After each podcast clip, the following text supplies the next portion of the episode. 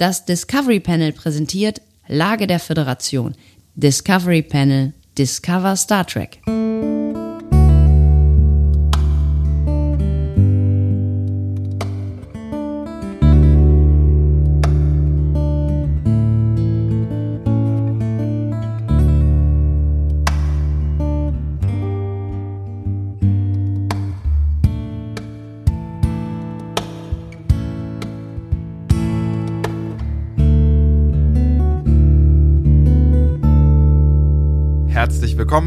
Wir eröffnen das Discovery Panel und erörtern die Lage der Föderation in der dritten Folge von Star Trek Picard. Stardust. Quatsch. The end is the beginning. ja. Eigentlich müsstest du abgelenkt sein. Nee. Stardust, Vielen Dank für Ihre Bestellung, steht bei mir. mein Handy. Stardust and Cigarettes, oder wie war das? Stardust and Cigarettes. Ja, das ist die nächste Folge. Die heutige Das Folge ist die heißt. übernächste Folge sogar. Die übernächste Folge. Die heutige Folge heißt The End is the Beginning. also das äh, Ende ist der Anfang. Ja. Wie heißt die auf Deutsch? Achso, wissen wir noch nicht. Ich weiß nicht, aber The End is the Beginning ist, glaube ich, auch. Ähm, ich glaube tatsächlich, fast jede Episode heißt so wie irgendein Buch von Michael Chabon. Maps and Legends zum Beispiel. Tatsächlich. Ja, habe ich nachher noch rausgefunden. Wir haben so viel nachher noch rausgefunden. Selbst du hast was rausgefunden. Du hast, du hast mir heute was geschrieben, was du noch rausgefunden hast. Wir werden später darauf zurückkommen und Wann- äh, das thematisieren. Äh, wann immer du möchtest. Ich, kli- ich klinge irgendwie noch nicht so, wie ich klingen möchte. Ähm, aber das, das macht gar nichts. Wir sind, wir sind so ein bisschen ähm, improvisiert. Also eigentlich sind wir gar nicht improvisiert. Ich bin noch nie so gut vorbereitet gewesen. Ich sitze hier quasi seit einer Stunde am gedeckten Tisch. Exakt, weil ich seit einer Stunde, also ich habe vor einer Stunde ungefähr geschrieben, ich bin jetzt da. Dann bin ich äh, hier am Studio vorbeigefahren. Ähm, Das klingt gut. Ich bin am Studio vorbeigefahren. exakt, und habe eine Stunde lang einen Parkplatz gesucht. Das Studio befindet sich in der Innenstadt von Ja. einer mittelgroßen Hauptstadt. Ich wiederum befinde mich meistens auf dem Land. Ja. Und du hast ein unfassbar großes Auto. Das ist ein wahnsinnig großes Auto. Es ist, es ist so groß, das kann man, man kann, Ja gut, der Hammer war halt im Angebot. ja, den kauft halt keiner mehr. Gibt es eigentlich auch als Diesel? Bestimmt. Ah, mein Gott. Ja, ähm, schön, dass wir alle wieder da sind. Nicht wahr? Ja, es ist äh, viel passiert, habe ich das Gefühl. Ist das der Titelsong von Marienhof? Äh, Es, es, war, es wird viel passieren, aber war das, war das Marienhof oder ist das. Ja. Ja? Es wird viel passieren. Nichts bleibt mehr gleich. Nichts bleibt bei altem wie gehabt. Und wo kommt das Marienhof-Ding ins Spiel? Das äh, wird nicht gesagt. Das dabei. wird nicht gesungen. Nee. Marienhof Im Gegensatz zu Verbotene Liebe, die äh. Forbidden ja, Love ist in äh, Englisch dann. Ja. Übersetzen. straight to our hearts. Your hearts. Your, our, Our hearts. hearts. Our hearts. Ich glaube schon. Es ging ja auch in Verbotene Liebe, habe ich mir sagen lassen, irgendwann mal um eine verbotene Liebe, nämlich um Zwillinge, ne? Ganz am Anfang und zwischen Die haben das immer wieder, mal, immer oder? wieder mal kurz so reingesneakt, dieses Thema. Bist du da, bist du da äh, more into? Äh, war ich, ja. Also es ist auch Damals, abgesetzt, glaube ich, keine, oder? keine Ahnung, weiß ich nicht. Lineares Fernsehen ist tatsächlich nicht mehr in meinem Empfangsbereich. Also ich empfange es wirklich, ich, keine Ahnung, ich habe kein einziges Gerät, mit dem ich lineares Fernsehen empfange. Ähm, das liegt jetzt nicht an meinem, mein, meiner Ignoranz. Ich äh, bin eigentlich großer Freund des Privatfernsehens. Ähm, ich weiß gar nicht warum, aber ich, ich mochte es irgendwie immer. Also so Spielshows Liebe- oder sowas. Verbotene Nee, Liebe Verbotene Liebe war öffentlich-rechtlich. War genau. öffentlich-rechtlich, genau. Weil äh, öffentlich-rechtlich, ähm, äh, soapmäßig, da bin ich voll up to date, weil immer dann, ähm, wenn ich ähm, eine Morningshow mache, mit meiner reizenden Kollegin Diana Hilscher, Muss sie nacharbeiten, nacherzählen, was dann gestern passiert ist? Äh, nein, muss ich nicht. Ähm, was gibt's denn auch? Sturm der Liebe? Äh, äh, ist das Stunde der Liebe? Nee, irgendwann mit Rosen. Rote Rosen? Heißt das Rote Rosen? Berlin, Tag und Nacht? Irgendwas mit Rosen, hatte ich gesagt. Das heißt, gibt's, gibt, Ich habe mir was überlegt. Ich habe mir was überlegt. Wir wollten ja mal, also jetzt, wir kommen mal langsam wieder zum Star Trek-Thema, ne? Wir wollten ja irgendwann mal ich, mitten in der Geschichte, das ist, das ist nicht nur unhöflich, sondern auch eine Unverschämtheit. Entschuldigung, natürlich. Sprich doch zu Ende. Ich warte. Du hast, der- der- Andi ist hier in einer, einer, einer, einer Energie hereingestürmt und, und hat alles auseinandergenommen und, und mein Handy gekapert und äh, Und Pizza bestellt. Pizza bestellt. Ich hab Hunger.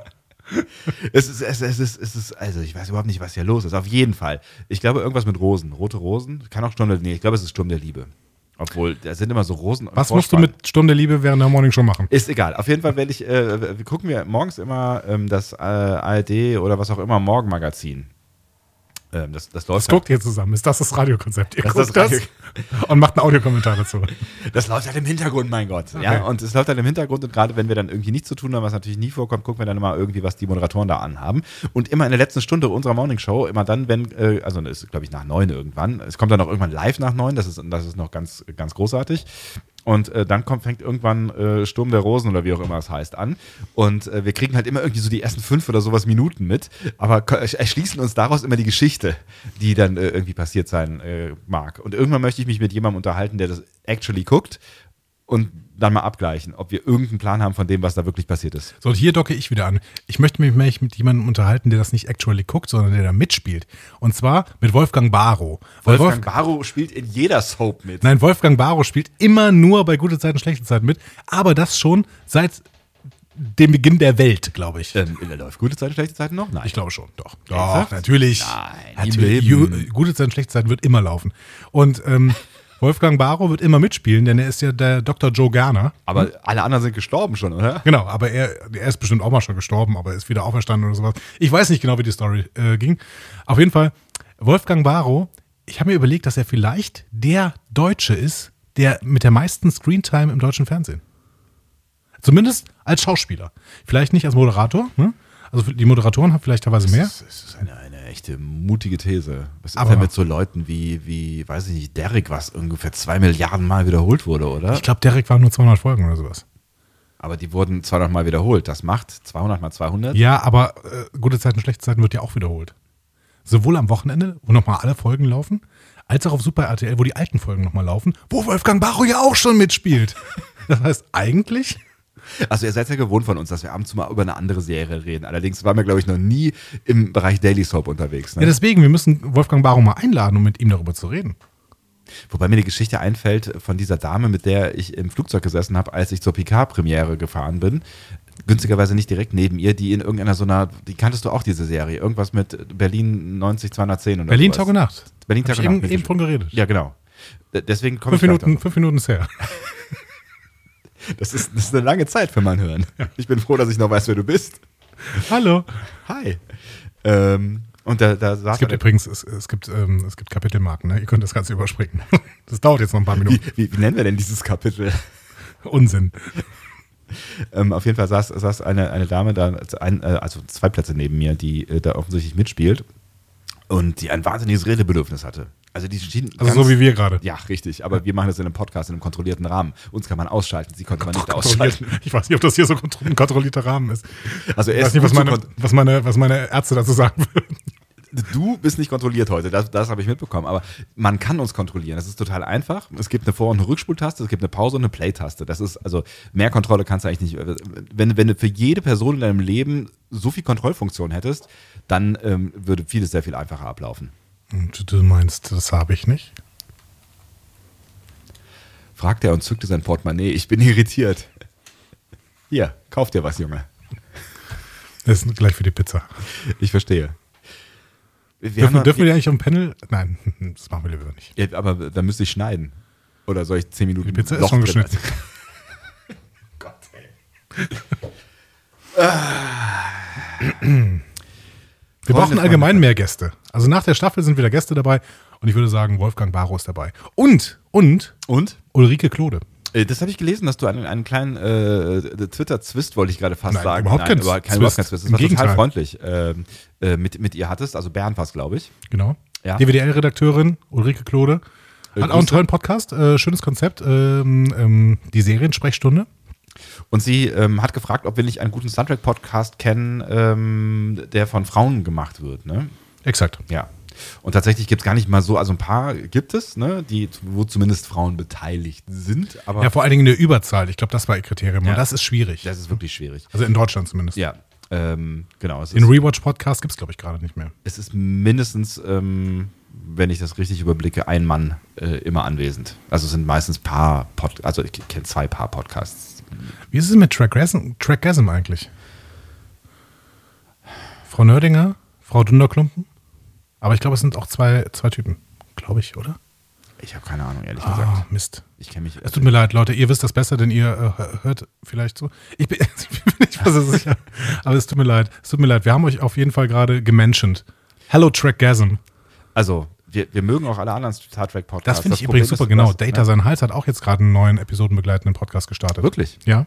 Also mehr ist mehr, auf jeden Fall. Hört euch das alles an, wenn ihr das mögt. Ähm, ich komme nur leider nicht dazu. Also ich finde, es gibt wirklich auch äh, neben uns ähm, doch auch okay andere Star Es gibt, es, gibt auch, es gibt auch Star Trek Podcasts, die sich mit Star Trek beschäftigen. Auch das. Aber ich komme gerade überhaupt nicht dazu. Wie Es- heißt die Folge nochmal? The End is the Beginning. Nee, äh, irgendwas mit Cigarettes. Stardust and Cigarettes. Das kommt übernächste Woche. Ja. Ich freue mich schon. Ich freue mich auch mega. Meine Herren, freue ich mich. Ich habe eben noch mal gedacht, als um mal kurz über äh, Star Trek zu reden, ähm, wir machen euch eine Kapitelmarke rein. Jetzt, jetzt gerade. Jetzt gerade. Ein kurzer Ausflug in die Star Trek-Welt. Ich habe eben noch mal gedacht, dass, äh, das ist vielleicht in dem Fall überhaupt gar nicht so gut, dass ich die Folge kurz bevor wir miteinander sprechen gucken, weil ich bin, ich bin wirklich völlig unzurechnungsfähig, was, also ich bin generell völlig unzurechnungsfähig, aber ich bin völlig unzurechnungsfähig, was diese, diese Folge oder diese Serie angeht ähm, und neutrale Betrachtung. Ich, ich war wieder so high nach, nach, nach dem Gucken dieser Folge, dass ich 20 Minuten lang So auf, wie Ruffy? auf äh, so wie Ruffy auf äh, Spotify äh, mir ähm, äh, Movie-Themes von Star Trek angehört habe. Das war schön. Welche hast du gehört? Giacchino? Ähm, Oder Jeff Russo? Äh, Russo habe ich gehört mit dem, ähm, das war kein Movie-Soundtrack, sondern ich habe mir nochmal den äh, Discovery-Soundtrack angehört. Ansonsten war es ähm, äh, hier Jeff äh, Goldblum, wollte ich sagen. Ähm, Jeff Goldblum. ja, kennen wir doch alle. na, wie heißt er denn? Jeff Bridges. Jeff, äh, Jeff Bridges. Auch den kennen wir? na, der andere halt. Der, der, der hat äh, First Contact gemacht und ähm, Jefferson Airplane? Nee, an, an, den kennt man. Das ist so ein Bekannter, so ein, also wie die anderen halt gerade auch. Das ist so ein, so ein, Ich lasse dich weiter, weiter. Such du nochmal. Ist kein Problem. aber du weißt, aber du weißt nicht, von wem ich rede? Doch. Aber weißt du, wir wurden kritisiert, da, da, da, ähm, dass ich offensichtlich so viel Vorbereitung reinstecke und du da nicht so richtig andocken kannst. Ne? Wirklich? Das, wurden wir da wurden, kritisiert. ja, genau, das ist auch schon eine kleine Überleitung ins Feedback, aber ne? Mini, kleines. mini, mini, Mini, ne? mini, mini. Genau, deswegen, ich lasse dich jetzt einfach mal. Mach mal, mach mal weiter. Ich, ich fange jetzt an zu googeln, das ist klar. Es ist, ein- das ist ein Name, den wir alle kennen und den ich eben noch gelesen habe und ähm, der, der, der, Entschuldigung, ich habe dein äh, Notebook angerempelt. Ähm, und ähm, der eine Million anderer Filme gemacht hat. Das ist so ein Name, den kennt jeder, wirklich jeder. Und ich gucke jetzt einfach nochmal in meine Spotify-Playlist, weil äh, die kennt ihr ja auch. Die kennt auch jeder. Jerry Goldsmith, meine Herren. Aber Jerry war doch gar nicht so schlecht, habe ich Jerry gesagt? Nein. Jeff. Jeff, verdammt. Wir waren kurz bei Goldblum. Richtig. Aber Jerry Goldsmith, Jeff Goldblum, mein Ist, Gott. ist nah beieinander. Und Jeff. Goldblum ist ein großartiger Musiker übrigens. Ganz, ganz toller Musiker. Und wenn er mal nicht musiziert, spielt er ab und zu auch mal schauen. Das finde ich auch sehr schön. Er hat, er hat nicht die beste Auswahl, äh, das beste Händchen für die Auswahl zu rollen, habe ich so ein bisschen das Gefühl. Doch. Naja, er hat, also er Sag mir, spielt, sag mir einen Film, der nicht gut war. Independence Day 2. Nein! wir können auch über Independence Day 1 streiten. Entschuldigung bitte. Das ist ein Klassiker. Ja, aber nicht alles, was ein Klassiker ist, äh, muss auch gut sein. Also, Also, ich finde allein schon, dass er ein Klassiker ist, macht ihn gut. du bist ein Ignorant. Du hast gesagt, wir haben heute keine Zeit. Wir müssen früh ähm, ähm, anfangen, damit wir früh wieder aufhören Genau. können. Es ist Und- eine Stunde nach, nach der Zeit, in der wir früh anfangen wollten. Richtig. Aber es ist noch keine Zeit, wo du sagen würdest, hey, jetzt ist aber, wir nehmen mal wieder spät auf. Nee, nein, Das passiert erst in zehn Minuten. In zehn Minuten. Dann haben wir nämlich 9 Uhr. Du müsstest, du müsstest ein bisschen ähm, äh, auch auf die Tür achten, tatsächlich, weil ich sehe die Tür nicht. Ne? Ich habe einen Blick auf die Tür. Du hast einen Blick gut. auf die Tür, Genau. ja. hm. ja. Ähm, Sebastian, was machen wir denn hier heute? Wir machen heute die Folgenbesprechung einer ähm, neuen Star Trek-Serie, die heißt Picard und ähm, es handelt sich um äh, selbigen Hauptcharakter, nämlich Captain Jean-Luc Picard, bekannt aus der alten äh, Enterprise D. The Next Generation hieß die passende Serie dazu, ist gelaufen in den 90er Jahren, also ein bisschen auch in den 80ern, aber primär in den 90er Jahren. Das war nicht das, was du äh, von mir hören Ja, wolltest, richtig? Nee, das aber, war ganz, ganz großartig. aber das war alles richtig, glaube ich. Sebastian, warum machen wir kein Feedback? Ähm, ganz ehrlich, ihr werdet ein bisschen zu schlau für uns. Also Leute, ähm, ihr, die ihr das jetzt hört, Ja. Geht doch bitte mal auf www.discoverypanel.de Mhm. und klickt die Folge Maps and Legends an. So. Ihr müsst sie nicht nochmal hören, das ist kein Problem. Ihr könnt ja- natürlich, sie wird da angezeigt, ne? kein Problem, hört die noch ruhig Ihr nochmal könnt nach. sie jederzeit hören. Wir, Genau. sind, wir sind immer da. Ist gar kein Problem. Ihr könnt sie auch gar nicht hören, wenn ihr sie noch nicht gehört habt. Dann könnt ihr aber, warum solltet ihr dann jetzt diese Folge hören? Ne? Genau, macht keinen Sinn. das macht keinen richtigen das Sinn. Macht keinen Sinn. Aber dann scrollt doch mal ein bisschen runter. Ja, noch ein bisschen mehr. Noch Und was. Noch, noch ein Stück. Ja, nein, da kommt noch was. Nee, das war nur eine Antwort, wirklich. Also, was da unter dieser Folge abgegangen ist, ähm, also man kann jetzt sagen, der Blog hat sich verselbstständigt. Also wir haben, wir haben ja lange daran gearbeitet, tatsächlich irgendwie die Kräfte zu bündeln und wir haben euch lange erzählt, so ja, ja wir kommentieren und ähm, reden mit euch gerne auf vielen sozialen, medialen Kanälen, aber es wäre schön, wenn ihr es irgendwie schaffen, die Diskussion bei uns auf die Seite zu bekommen und ähm, was soll ich sagen? Die Diskussion ist bei uns auf der Seite angekommen. Definitiv. Also was so Leute, also Tao Tao, ne, die ja jetzt auch unter die Podcaster gegangen ist, zusammen mit Data, äh, Data San Hals, macht sie diesen ähm, Episoden-Review-Cast. Ähm, Was eigentlich nur gut werden kann, weil Genau. ähm, sie einfach unfassbar viel, wa- viel, viel, viel weiß, viel Genau. weiß. Genau, Tao Tao äh, war immer die aktivste äh, Blog-Userin, ist jetzt abgelöst worden von mehreren Leuten, die angefangen haben, äh, unter Einst ähm, Anstrengungen von immensen intellektuellen Fähigkeiten, die natürlich wir nicht besitzen, über diese Folge zu diskutieren, ähm, Verschwörungstheorien äh, oder auch Weiterführungstheorien, Spoiler-Theorien äh, sich ineinander auszutauschen. Dann ging es irgendwann rein in Physikdiskussionen, da habe ich überhaupt nichts mehr verstanden, ehrlich gesagt. Irgendwas mit Protonen, äh, Atomen, aber sie haben das eigentlich, eigentlich alles gut, geklärt, gut erklärt, nur halt äh, nicht, es war nicht innerhalb der Kapazitätsreichweite meines Hirns. Gut, aber die ist auch begrenzt. Die ist begrenzt. Ja, ähm, es, es ist sehr abenteuerlich, was da tatsächlich passiert. Und es ist sehr ausführlich, was da passiert. Und ähm, ich habe jetzt auch tatsächlich nicht mehr alle Theorien bis, äh, bis zu Ende gelesen. Ich hatte keine Zeit, weil es ist so viel, was da Exakt. passiert.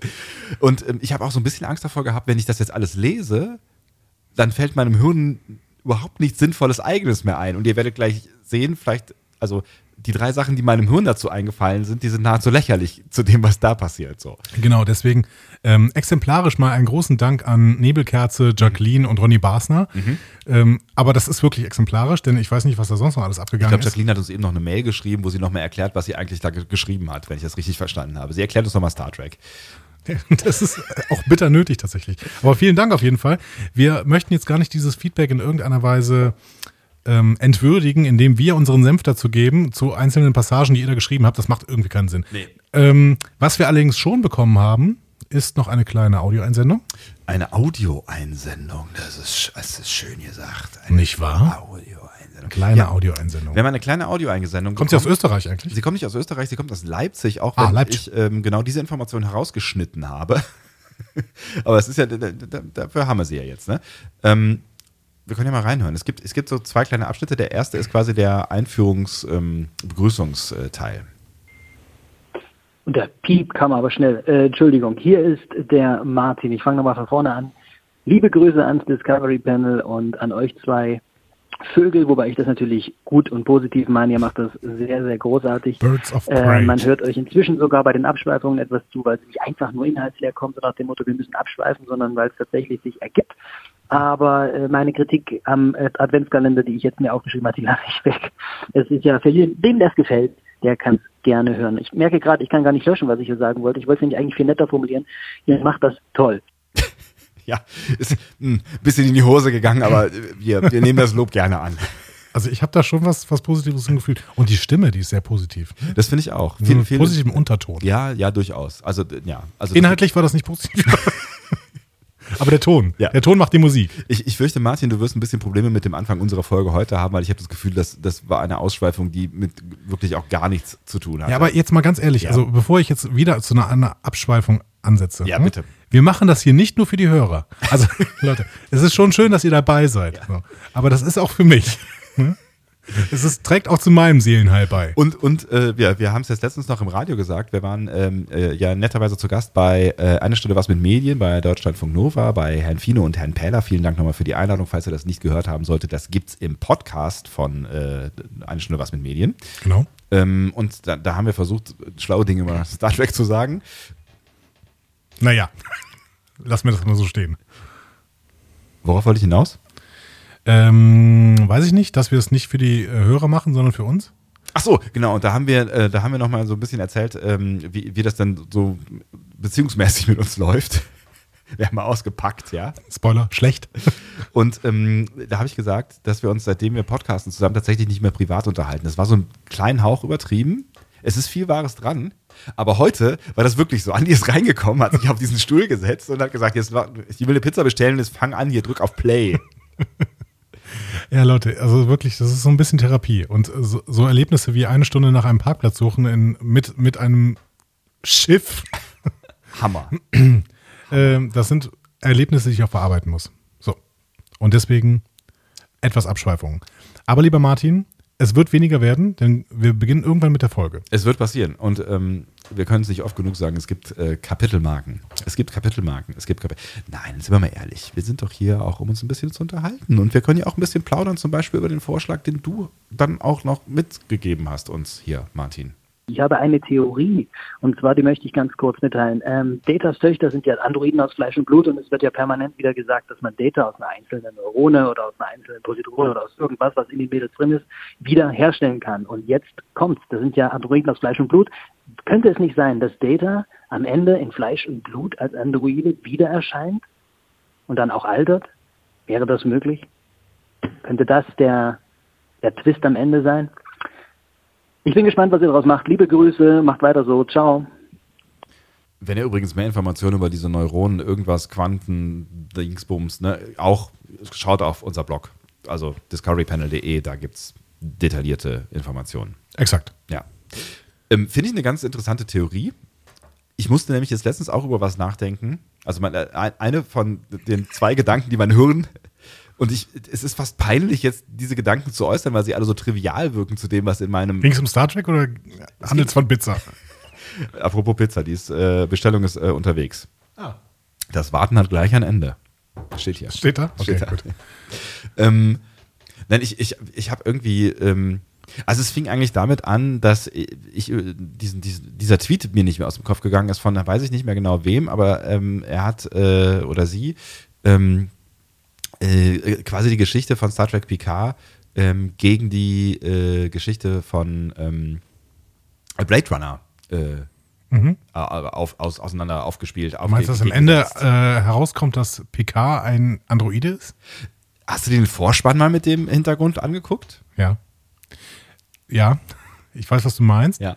Also ich meine, ich habe ich hab noch nie so richtig auf den Vorspann geachtet und es fing erst damit an, dass, ähm, dass, dass da äh, ne, also dass die Sache mit dem Positronen oder was auch immer, diesem einen, was auch wir müssen das doch mal gucken, diese blöde Folge. Die, ne, ne, und da setzt sich ja am Anfang auch so ein Kram äh, zusammen aus so zwei kleinen viereckigen, äh, ja, sechseckigen weiß, und so weiter. Und es geht, wird, wird ja dann offensichtlich zu einem Körper zusammengesetzt, so, ne?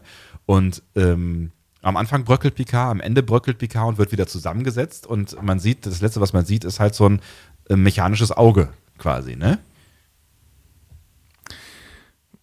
Was, ne? Also du meinst wirklich, dass Picard endet und Star Trek ist Battlestar Galactica gewesen, ja? Stell dir das mal vor. Das, das, ich, ich glaube, das können sie nicht machen, aber das. Ich, ich glaube, Alex Kurtzman äh, muss von da an unter Personenschutz arbeiten. Ich vermute auch, ja. Aber stell dir mal vor, die hätten, wir hätten irgendwie die Idee gehabt und würden das, äh, würden das umsetzen. Ja, oder, oder, ne, ich meine, das muss ja, das kann ja, muss ja nicht von Anfang an gewesen sein. Es könnte ja, er könnte sich ja irgendeine Geschichte aus dem Kopf drücken, so von wegen, ähm, Locutus ist nie vom Borg-Kubus zurückgekommen. Und Nein, nein, äh, ganz im Ernst, das können die nicht machen. Das können sie einfach nicht machen. Das, das, ist, das, also, das meint einfach nur Kunst. Es weist darauf hin, dass ja, also ich, es kann durchaus sein, dass da noch ein paar tiefere Ebenen in dem Vorspann drin sind. Äh, wir haben ja auch noch ein paar entdeckt, dazu später mehr. Also du hast, du hast sogar ein paar, äh, paar entdeckt. Ne? Du betonst das jetzt zum zweiten Mal so, als würde ich, als würde ich nicht zu diesem Podcast beitragen. Nein, das meine ich Kann nicht. Kann jemand was sagen? Das meine ich nicht. Einer. Aber es war zum Komm. ersten Mal wirklich, dass du mir, Irgendwer. dass du mir in unserem gemeinsamen privaten Chat äh, geschrieben hast, hast du eigentlich das bemerkt?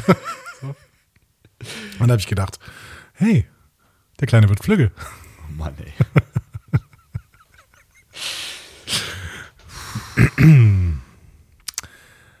Vielen Dank, lieber Martin. Ich mochte übrigens den Stil, in dem Martin gesprochen hat. Ja, mochte ich auch. Das war so, das war so synchronsprechermäßig. Äh, könnte das etwas sein? Martin, willst du einen Podcast machen? Ich glaube, Andi hätte Bock. Ich hätte voll Bock, genau. Du und Charles Rettinghaus, wir, wir drei. Hallo, was ist denn mit mir eigentlich? Ja. Wie ja? darfst, du darfst uns einen Trailer sprechen. Das ist echt ein Assi, ey. Ja, ich habe letztens auch drüber nachgedacht, ob ich, ähm, ob ich mein, ähm, ähm, äh, habe, haben wir schon mal über meine, meine Lieblingsserie aus den 80ern geredet? Nein? Magnum? Nein. Okay. Gut, war ein Schuss, Schuss ins Blaue. Schiss ins Blaue, ja. Oh, Jesus. Die Pizza ruft an, glaube ich. Hallo. Der Kollege kommt gerade mal raus. Danke. Also es war nicht Magnum, sondern Remington Steel. Eigentlich dachte ich, dass wir uns gut genug kennen, dass du das wissen könntest. Doch, stimmt. Remington Steel mit dem Bond-Darsteller Pierce Brosnan. Genau, das war quasi ähm, der Durchbruch für Pierce Brosnan ähm, und ja auch so ein bisschen äh, für seine, seine Partnerin Stephanie Symbolist, heißt, wird Genau. sie vielleicht Ja, ausgesprochen. deswegen kennt man die auch heute besonders. Das war ein richtiger guter Durchbruch. Ja, sie hat nicht mehr, sie hat viel, viel Theater gespielt hinterher ähm, und hat schon noch ein paar Filme, auch Kinofilme mitgespielt. Ähm, So auch, wie Daniel Radcliffe. auch, auch, auch letztlich noch. ähm, aber äh, ich, ich hatte auch den. Kennern, Kennern ist ihr ein Begriff. Stephanie N- Nickliffe. So, und jetzt siehst du auch, warum ich das sagen werde, was ich jetzt gerade sagen werde. Da hatte ich auch die Idee, da könnte man eigentlich ja mal einen Podcast machen. Ich habe mir gerade so, so eine, so eine DVD-Kollektion äh, gekauft und ähm, habe dann gedacht, Remington Cast. und habe dann gedacht, äh, nee, vielleicht hier mit jemand anderem. Ich weiß gar nicht, was du meinst. Nee, nee, äh, ähm, Es wäre auch ein gutes Konzept, wenn du mir mal was über eine Serie erklärst und ich entdecke sie neu. das stimmt allerdings, ja. Ich finde es tatsächlich ganz spannend ähm, herauszufinden, oder Fans ganz spannend herauszufinden, ähm, ob, ähm, ob die, ich, also ich habe jetzt gerade, ich habe so sechs oder sieben Folgen geguckt und äh, Erkenntnis Nummer eins ist, die Synchro ist richtig toll. Das Original ist fast nahezu unerträglich. Es ist tatsächlich flacher. Die Witze sind äh, besser, die Stimmen passen zu beiden ähm, Hauptdarstellern besser in der Synchro als ihre Originalstimmen. Ähm, und es hat Finde ich übrigens bei Dr. House auch so. Aber mach weiter. Dr. House hat jetzt, äh, macht jetzt, ist eine, die Hauptfigur in irgendeiner neuen Fantasy-Serie. Science Fiction. Science heißt Fiction dieses slash, Genre. slash Fantasy. Ja, das ist doch hier so Douglas Adams, das ist doch Ja. ähm, knapp auf der Kante, oder? Wie auch immer. Machen Wie auch wir immer. weiter. Ich würde sagen, das ist Science Fiction. Aber egal, machen wir weiter. Ähm, und auf jeden Fall ähm, f- äh, ist so die erste Erkenntnis, dass ich das tatsächlich äh, richtig gut finde in der Synchro und dass die Serie wächst durch die Synchro. Ähm, und dass, dass, die, dass die gar nicht so scheiße erzählt ist. Also sie ist, die ist halt 80er Jahre geschnitten, aber äh, so die Storys sind gar nicht so schlecht erzählt. Und jetzt frage ich mich, ob das wegen meiner, also ich bin wirklich ein Fanboy dieser Serie, ob das wegen meiner, meiner Sicht auf diese, diese Serie ist, die total rosa eingefärbt ist, genauso wie ich mich frage, wie Leute wohl Picard gucken außerhalb von mir. ähm, Bin gespannt, wo das noch hinführt, jetzt dieser Satz. Oder? oder ob es, ähm, ne, wenn jetzt jemand so wie du, der zwei Jahre jünger ist als ich, ob der so eine Serie aus den 80ern anders gucken Das machen, würde. das machen wir mal für unsere Abonnenten. Im Abo-Bereich. Im Abo-Bereich, wo keiner für bezahlen wird. Hört jetzt eine neue Rezension von Remington Steel. Remington Cast. Von den Machern des Discovery Panel. Ich dachte an sowas wie, äh, Oh, Stephanie Nitcliffe. Hm, die hat richtig, also, mein Gott, spielt die gut. die, die gibt's nicht mal. Ich, ich hatte an, an Wort und Stil gedacht. Du bist ein, du bist ein Künstler. Die haben die englischen Originaltitel, die he heißen nämlich alle irgendwas mit Stil. Also und dann äh, halt, Finde ich gut, finde ich Ja. gut. Wort und Stil. Oder so. Ja, lass ihn mal sichern. Hier, komm. Geh mal auf Twitter. Niemand, niemand macht einen Remington Steel Podcast. Ich glaube, die Zielgruppe ist, Jetzt nach diesem Podcast natürlich. die Zielgruppe ist, ist, sind drei Hörer. Ihr könnt Aber einer von den dreien macht gerade einen Twitter-Account. lass das. Finger weg. ähm, was wollte ich sagen? Ach so. Es ist, es ist, ihr seid völlig die falsche Zielgruppe, glaube ich. Aber ähm, falls es jemanden unter euch gibt, der jemals Remington Steel geguckt haben kann und der die Begeisterung von mir für diese Serie nachempfinden kann. Und der den Podcast hören will, indem Sebastian mir diese Serie äh, zeigt. oder irgendwem anders vielleicht. Oder mir. Oder irgendwem anders. Nachdem du den Titel gesagt hast, will ich, will ich das sehen. Wort und Stil. Du bist, du bist, du bist nur so ein, so ein Bling-Bling-Typ. Hauptsache, es sieht gut aus. Genau, Style over Substance. Ja, das ist auch der Konzept. Der Das ist mein- mein Lebenskonzept. dieses Podcastes. Titel meiner Autobiografie. Wollen wir zu Inhalten kommen? Natürlich. Ach, ach so, äh, soll, soll, ich, soll, ich dir, soll ich dir noch die Erkenntnis, die ich äh, übrigens gar nicht so richtig selber hatte, soll ich dir die Erkenntnis noch mit, äh, mitgeben hier? Wir haben eben über Erkenntnisse geredet, äh, was den Vorspann angeht. Nee, noch nicht. Wir sind ja noch nicht beim Vorspann. Ach so, das machen wir erst beim Vorspann? Ja, ah, das ist ja sagen, aufregend. oder? Alles klar. Das, Ja.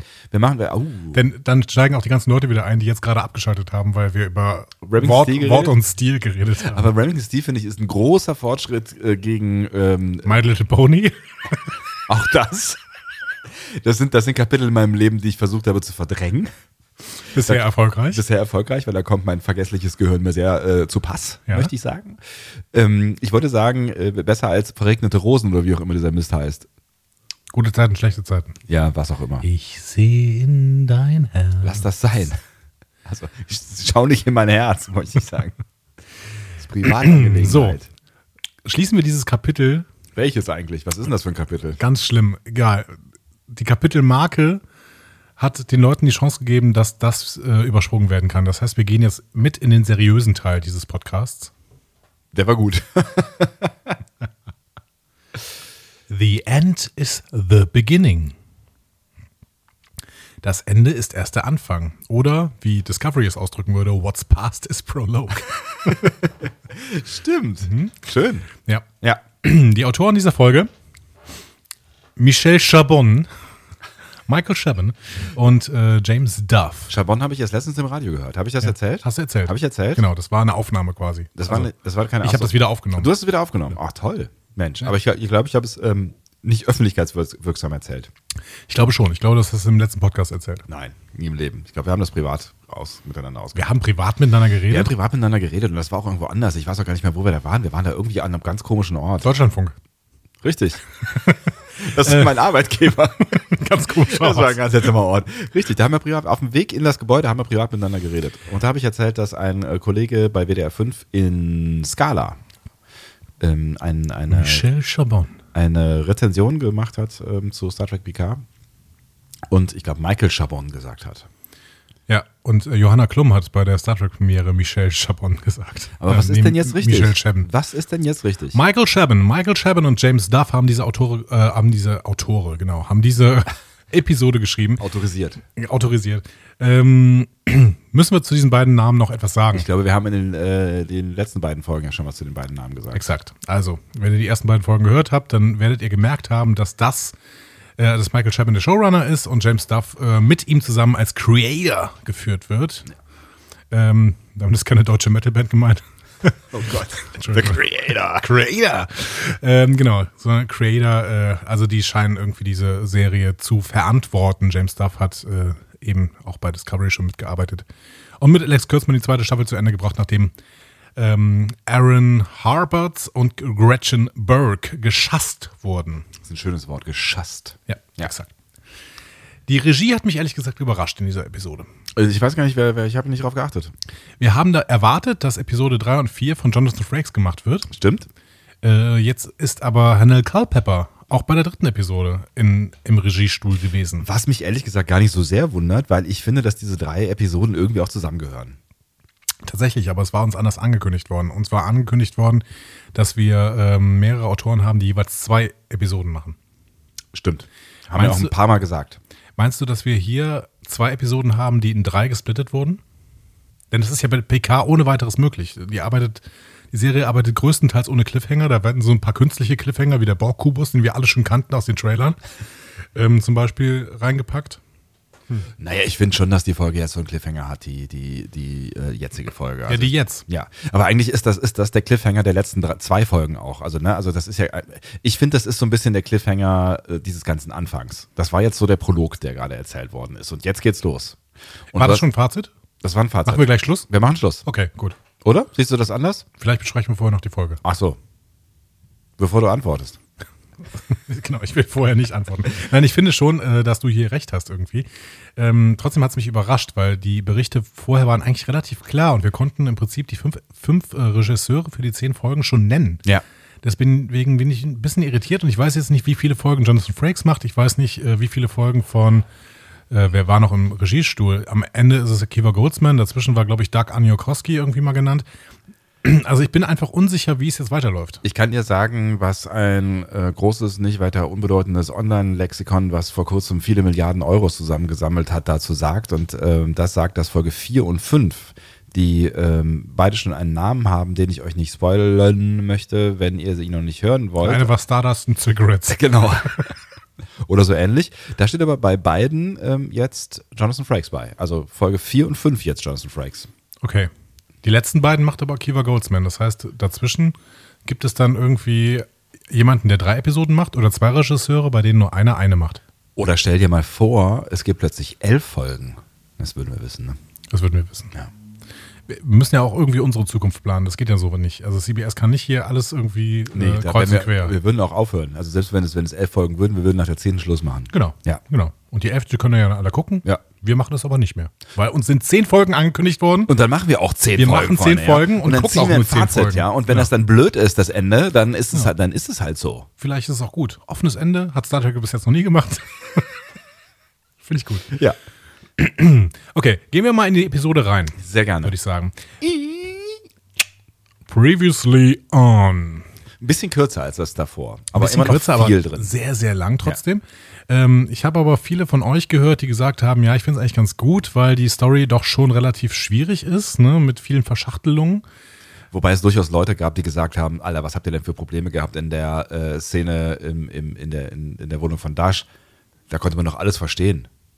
Zugegebenermaßen gab es auch Leute, die gesagt haben, das war eh Techno bla bla, das hat eh kein Arsch verstanden und auch die Geschichte vom. Also von, ich habe es mir nochmal auf Deutsch angeguckt und ich habe es auch nicht verstanden. Ja, es ist halt, ne, es gab, es waren ja zwei Themen, ne? Ich finde, das Techno-Gelaber, das ist ja weniger wichtig als ähm, die Geschichte von Jad Wasch. So, und die war ja auch komplex. ja, genau. Also das mit dem Vater und der Mutter habe ich immer noch nicht verstanden. Es waren offensichtlich seine, also Jabans Mutter und Jabans Vater, die irgendwie schon im Tal Shia waren oder sowas. Wie auch immer. Ich glaube, es ist auch nicht so richtig. Es ist nicht so richtig. Es ist nicht richtig. Es, es ist so, so, es kommen, finde ich, auch in dieser Episode so ein, zwei Stellen nochmal, wo auch nochmal in die eine oder andere Geschichte abgedriftet wird, die nicht so richtig wichtig ist. Wo Also ich ich auch kurz, ich bin auch nicht ganz sicher bin, ob ich alles mitgenommen Ich weiß, habe. wir sind immer so ein bisschen im Fazitmodus ganz am Anfang jetzt. Ja? Aber ich musste jetzt schon sagen, ähm, ich habe viel Liebe für diese Episode übrig und einen gewissen Hass. Wir werden am Ende sehen. Ich bin, ich bin auf den Hass auf jeden Fall sehr gespannt. Ja. Ja. Previously on. Picards erfolglose Anfrage bei der Sternflotte wird gezeigt, dann die Verschwörung zwischen der vulkanischen Commodore O äh, und der Pseudo-Sternflotten-Romulanerin Lieutenant Rizzo mit ihrem Bruder Narek und Picards erstes Treffen mit Ruffy. Weißt du, was schön ist? Wir können es jetzt nicht mehr verplappern. Weil? Achso, weil wir Weil nichts wir, mehr wissen. weil wir nichts mehr wissen, genau. Das ist total, das ist total, ich finde es total angenehm. Weil ich, ich glaube, beim letzten Mal war ich mir noch nicht so sicher, ob wir wissen, dass das eine Vulkanierin ist. Ich war mir nicht so sicher, ob wir wissen, dass das der Bruder von äh, Narek, äh, die, die Schwester von Narek ist und all solche Geschichten. Aber es wurde alles schon genannt. ja. Und die Vulkanierin, also Commodore O ist ziemlich sicher eine Vulkanierin. Wir haben noch ein bisschen gerätselt, ob sie event- eventuell eine Romulanerin ist, aber das war auch eigentlich Quatsch. Ne? Die ist Chef der äh, ähm, Sicherheit. Sicherheit. Da werde ich nachher Sternflotte, noch mal ne? kurz an, Also- dran ansetzen. Die kann keine Romulanerin sein. So, wir sehen dann quasi wie neu angesetzt nochmal ein paar Bilder vom Angriff auf den Mars. Das fand ich ein bisschen äh, interessant, weil das nicht wie ein Previously On wirkte, Nee. sondern nochmal wie so ein kleiner Rückblick. Es war, aber, auch, es war auch abgesetzt, es war musikalisch auch abgesetzt, es war Ja. irgendwie anders. Es war, ich hatte auch echt kurz gedacht, hä, hast du es verpasst beim letzten Mal, beim letzten Gucken so? Ja. Jetzt machen die jetzt nochmal, weil es, im Prinzip hat ja so die andere Folge an, also die letzte Genau. Folge schon angefangen. Ne? Genau. Es waren teils Bilder aus der Perspektive von F8. Ähm, über, wir haben übrigens, wir sind kaum auf den Namen F8 eingegangen. ne? Nee, aber dafür ihr, äh, Ja. umso mehr. Also, Also- Man kann da vieles rauslesen. Genau, wir haben da, wir haben da schon mal in einer äh, Trailer-Analyse drüber gesprochen, ne? Fate und so. Ja. Ne? Ähm, Fate of the Heart. Man kann, äh, äh, F8, äh, stand das nicht auch ähm, auf den Hitlertagen, den gefälschten ähm, Hitlertagen, äh, nee, F, FH stand drauf, ne? Und 8 äh, steht ja für den, ähm, ist ja der, H ist ja der achte Buchstabe im Alphabet, wahrscheinlich komme ich deswegen drauf. Ich glaube, FH stand äh, drauf, so wie es die Legende, zumindest in Stonk, äh, wenn die diesen Film einer gesehen hat vor 200 Jahren. Ähm, gibt übrigens einen sehr tollen Podcast über die, ähm, die gefälschten Hitler-Tagebücher vom Stern. Äh, Produziert von äh, Maria Lorenz und Nils Bogelberg. Grüße. Grüße gehen raus. Und ähm, wenn ich das richtig erinnere, stand Faking Hitler heißt er übrigens. Entschuldigung, ich wollte es nur kurz äh, hineinwerfen. Faking Hitler heißt übrigens auch. FH, ja. Und ähm, ich, ich erinnere mich zumindest noch die, an die äh, Szene bei Stonk. Ich weiß gar nicht mehr, ob das, ob das äh, lustig äh, nachgestellt wurde, ob das, ob das original so ist, weil ähm, es halt einfach irgendwie, irgendwie Buchstaben fehlten. Ihm, dem Fälscher fehlten Buchstaben, hat er, und er hatte noch Fs übrig, hat er halt äh, FH, also Führer Hitler draufgeschrieben und nicht Adolf Hitler, weil er kein A hatte. Also hat er nicht, nee, die Initialien quasi nicht AH, sondern FH draufgeschrieben. Also der konnte kein großes A schreiben in der Nee, der hat, der, was? der hatte oben also um das, auf, das, auf, das, äh, auf den Einband quasi, hat er so große Buchstaben in, so verzierte Buchstaben draufgeklebt. Und da stand dann halt FH drauf. Und dann gibt es diese schöne äh, Szene, wo bei Stonk äh, die alle im Redaktionsraum sitzen und ähm, überlegt haben, ob der vielleicht Franz hieß. ja, ja, genau. Und dann irgendwie, ja, so, und dann irgendwann, F- Führer, Führer, es ist Führer Hitler. Ja, so muss es sein. So. Ja, Das fand ich eine hervorragende Szene. Auf jeden Fall sehen wir Bilder aus der Perspektive von F8. Ja. So hatte ich den Satz eben vor 20 Minuten angefangen. So war das. Und War ein äh, schöner ich Satz damals. führe ihn jetzt fort mit teils auch Bilder aus dem Orbit. Aber die kamen mir unbekannt vor. Also es waren teilweise zumindest Auch das, auch das ist seltsam, oder? vielleicht neue Bilder. Vielleicht neue Bilder. Also wir haben diese Schiffe ja schon mal gesehen irgendwie, Ja. ne, aber ein, ich habe gedacht irgendwie nur aus der Innenperspektive. Also ich, ich habe das Gefühl gehabt, in meiner Erinnerung rauszugucken. Warum auch immer. Ich muss mir noch den Anfang der, der äh, zweiten Folge angucken. Aber ich, mir kam es auch unbekannt vor. Genau. Es kann aber auch durchaus Sinn ergeben, denn in der zweiten Szene sehen wir tatsächlich das Sternenflottenhauptquartier vor 14 Jahren und Mhm. deswegen wahrscheinlich knapp nach dem Angriff auf den Mars. Ja. Und wir sehen ja auch quasi die Konsequenzen daraus. Also das ist ja das, was jetzt ähm, die nächsten drei, vier Minuten eine Rolle spielen wird, nämlich das Verhalten der Sternflotte nach diesem Angriff, was ähm, jetzt gleich unser Protagonist als nicht rational bezeichnen wird. Exakt. Also vor dem Sternenflottenhauptquartier landet ein Shuttle. Picard in Uniform geht nachdenklich entlang und trifft auf Ruffy, ebenfalls in Uniform, denn die hat ihn gesehen und läuft sofort zu ihm hin. Ja. Äh, Sie besprechen den weiteren Fortgang der Evakuierung. Die stocken, weil es jetzt diesen Synth-Ban gibt, der Föderation. Wobei der, der da noch zu dem Zeitpunkt noch nicht bekannt ist, denn er erklärt Picard erst, als er wieder rauskommt aus der Stern, aus dem Sternflottenhauptquartier. Ja, aber das, Aber aber das ist doch das Einzige, was wir sehen. Ach so.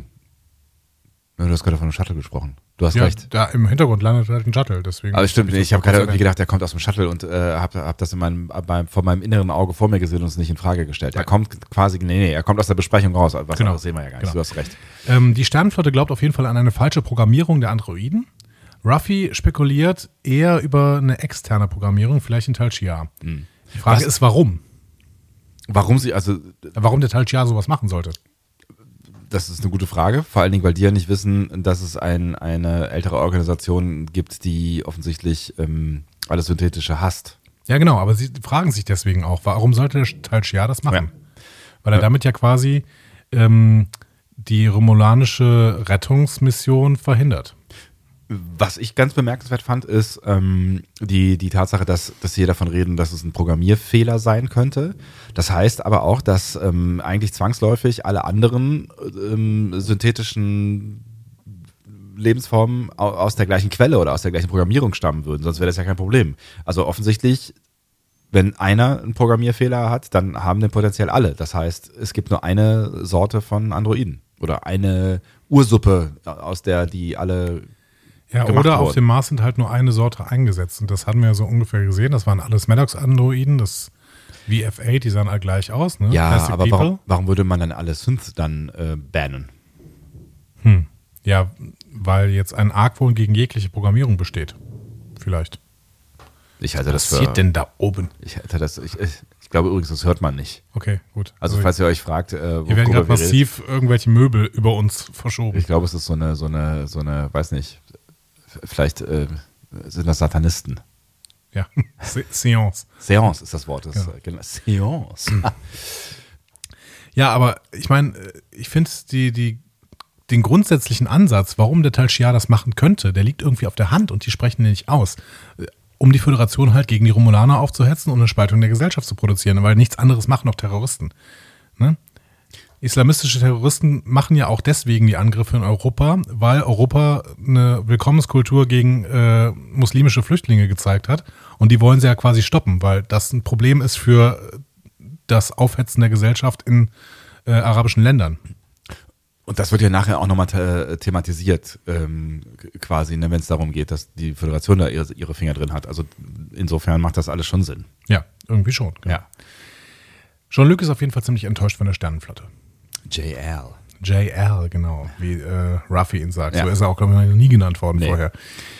Ähm, die Sternflotte ergibt sich Intoleranz und Angst und das enttäuscht Picard extrem, denn das ist quasi das, wofür, wogegen er immer gekämpft hat, ne, sich eben einer Intoleranz zu ergeben.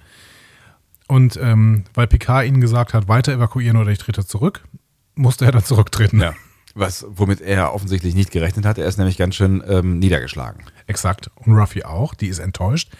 Und sie wird sauer, ne? weil im Endeffekt ähm, sieht sie, äh, dass sie jetzt zur CIC gerufen wird, wahrscheinlich, so spekuliert sie, um gefeuert zu werden. Und im Prinzip da nichts mehr machen kann. Also die ist total, ähm, ja, die ist handlungsunfähig, weil Jean-Luc diesen Move gemacht hat, ohne vorher mit ihr zu reden. Ja.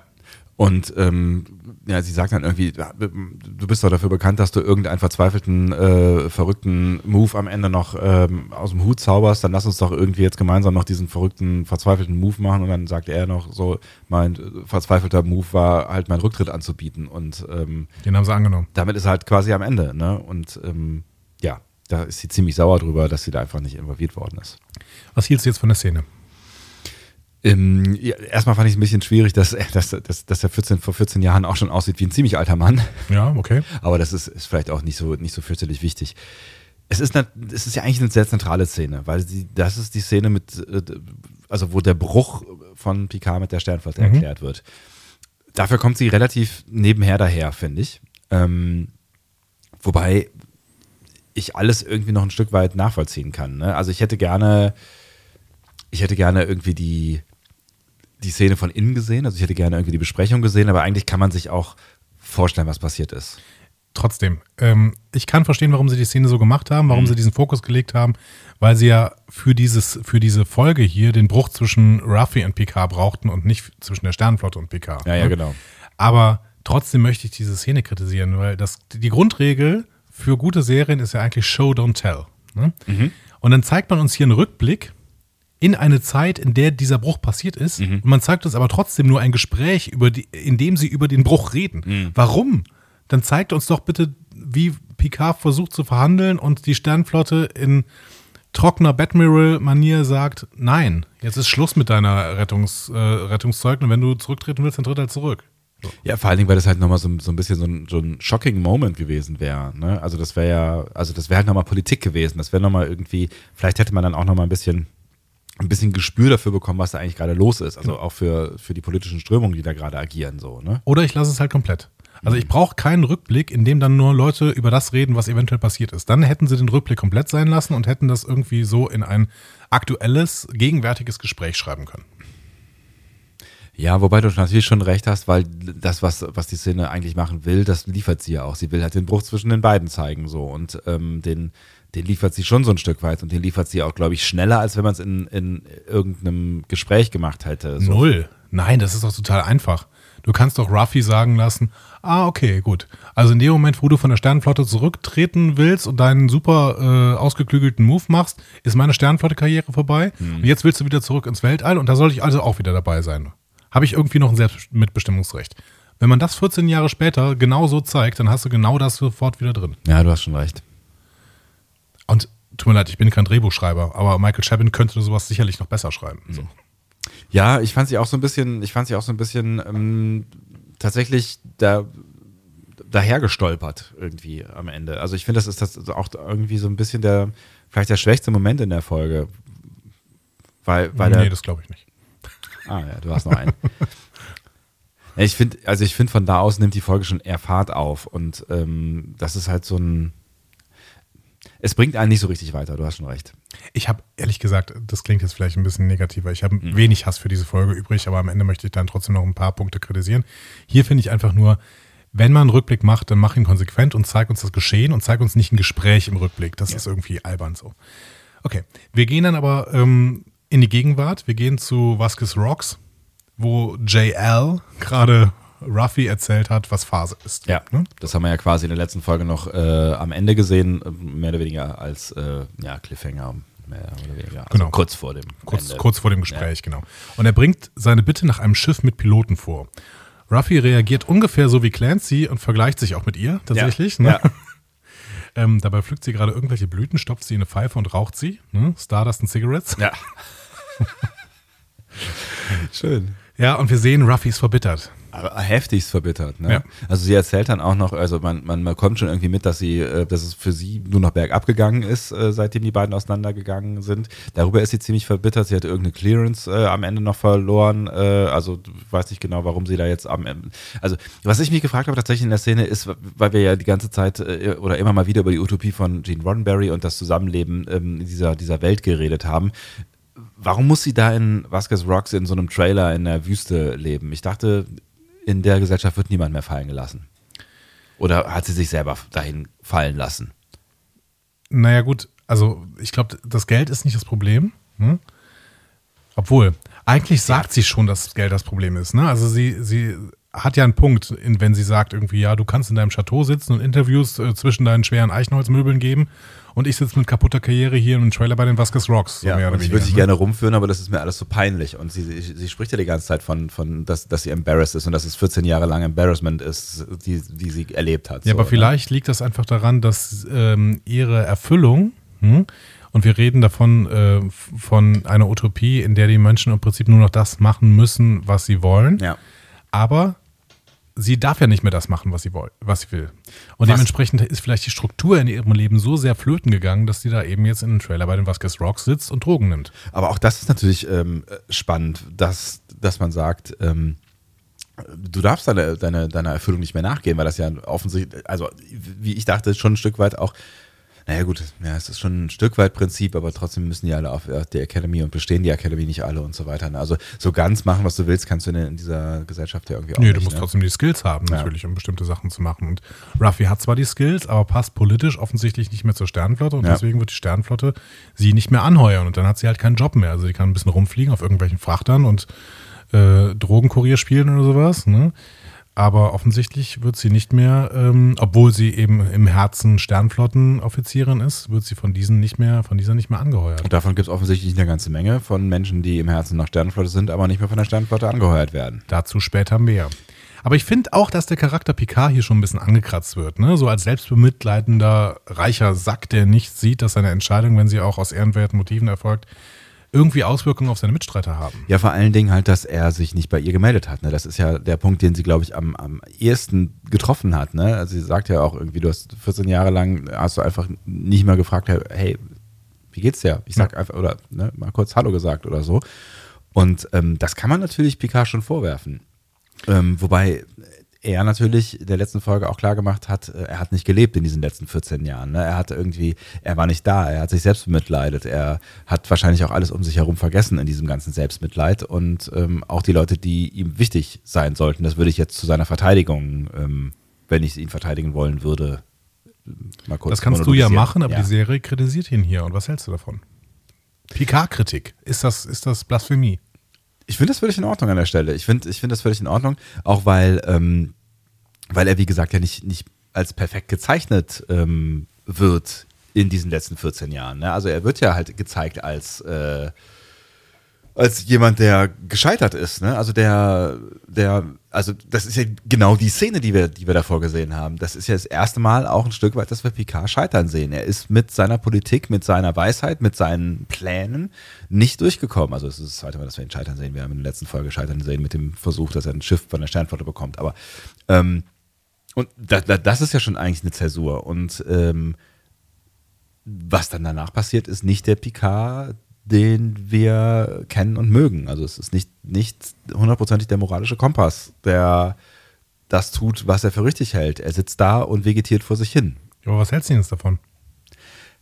Ja, das, ich finde, das gehört schon ein Stück weit auch zu der Geschichte, die hier erzählt wird. Die Geschichte ist ja schon, es ist ja eigentlich so die klassische äh, Ex-Cop-Nummer.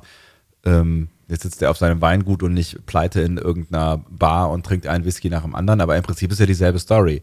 Es ist ein, ein guter Typ, der ist äh, gestolpert und ähm, kann nicht mehr weitermachen, weil seine Ideale ge gegen Ja, aber irgendwas ich, so- aber ich habe dich nicht gefragt, was du von dieser Story hältst. Ja. Die Story ist bekannt. Die gibt es ganz oft.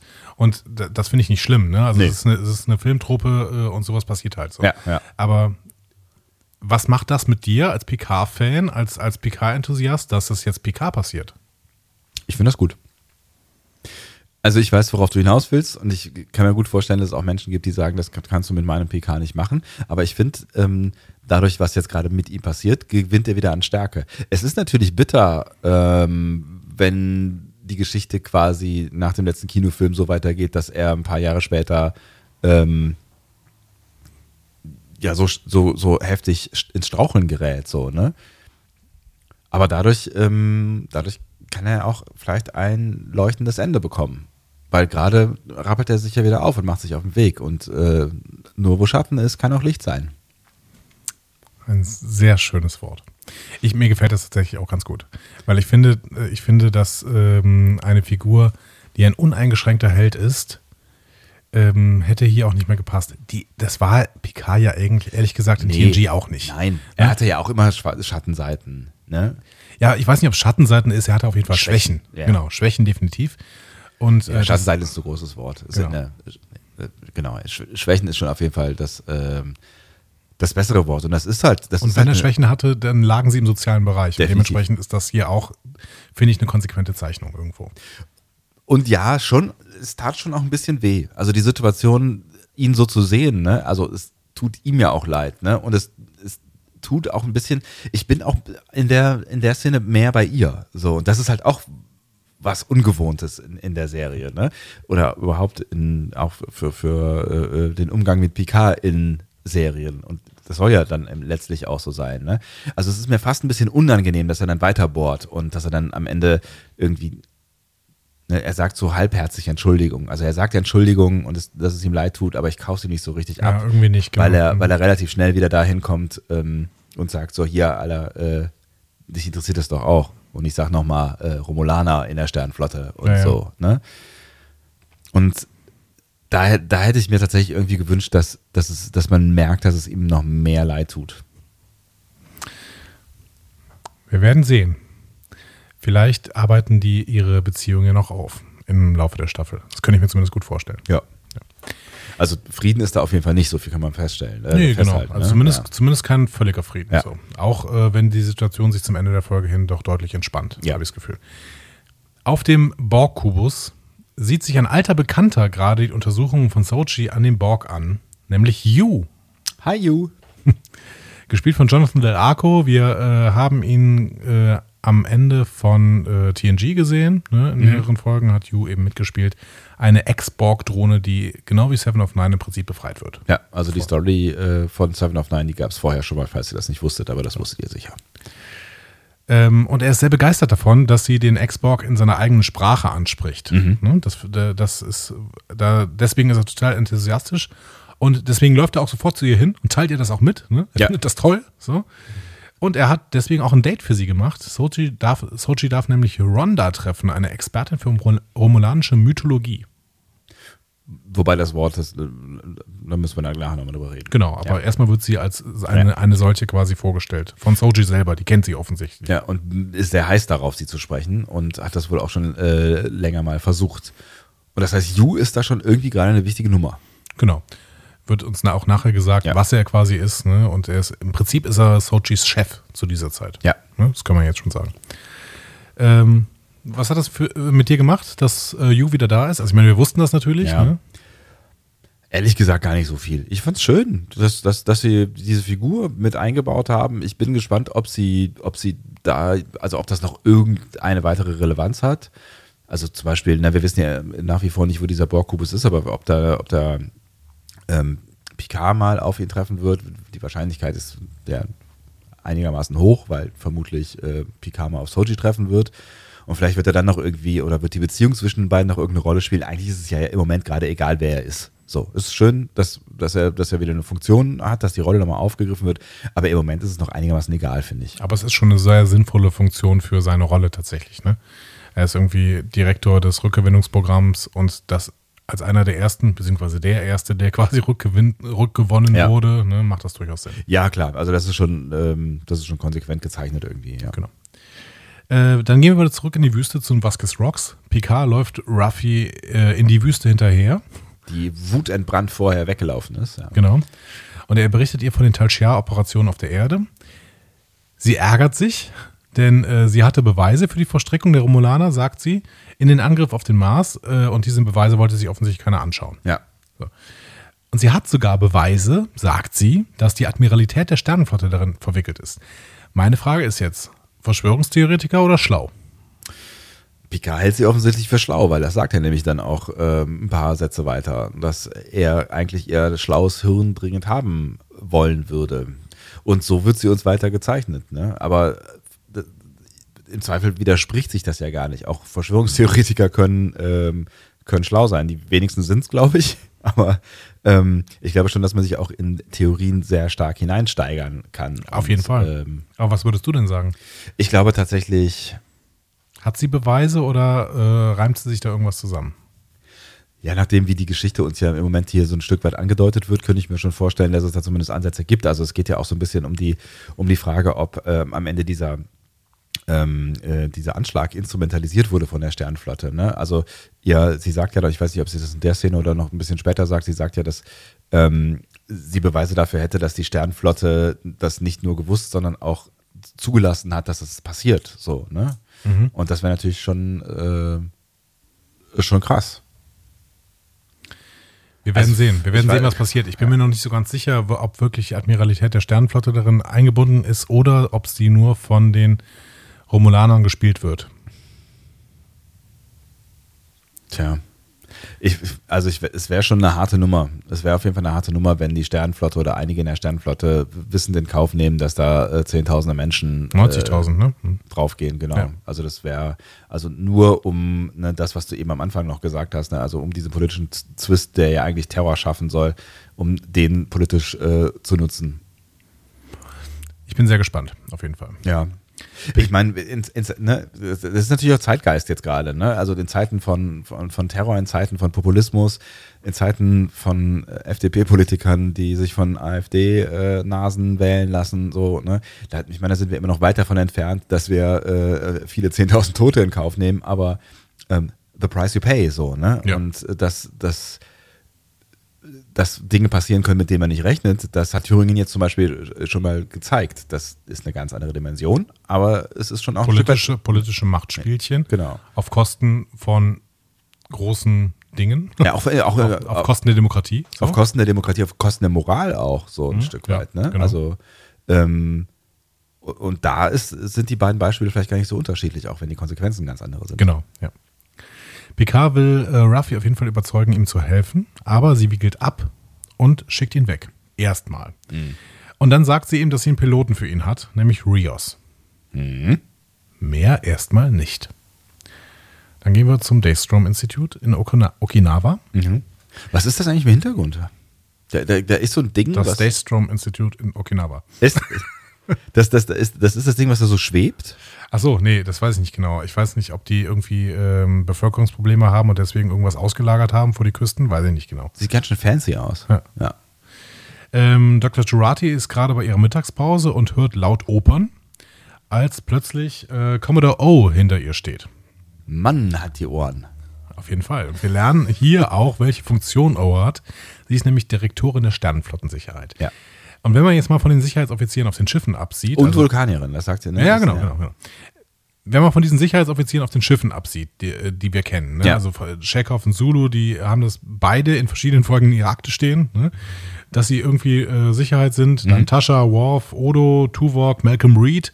Ähm, Malcolm Reed hatte vielleicht am ehesten tatsächlich so einen Job wie, wie Commodore O, ne? also irgendwie als Präföderation natürlich, aber wen kennen wir denn dann von der Sternenflottensicherheit? Mir ist Eddington eingefallen sofort. Stimmt. Und dann habe ich noch ein bisschen länger überlegt und unsere Lieblingsfolgen nochmal angeguckt, der letzten Male. Und da war einer dabei. Jetzt bin ich gespannt. Thomas Henry. Thomas Henry? Ja, das ist nicht der von dem Berliner Tonic Water. Das, ist, Gib mir noch schnell ein Stichwort. das war so ein ähm, dunkelhäutiger, untersetzter, etwas dicklicher Mensch,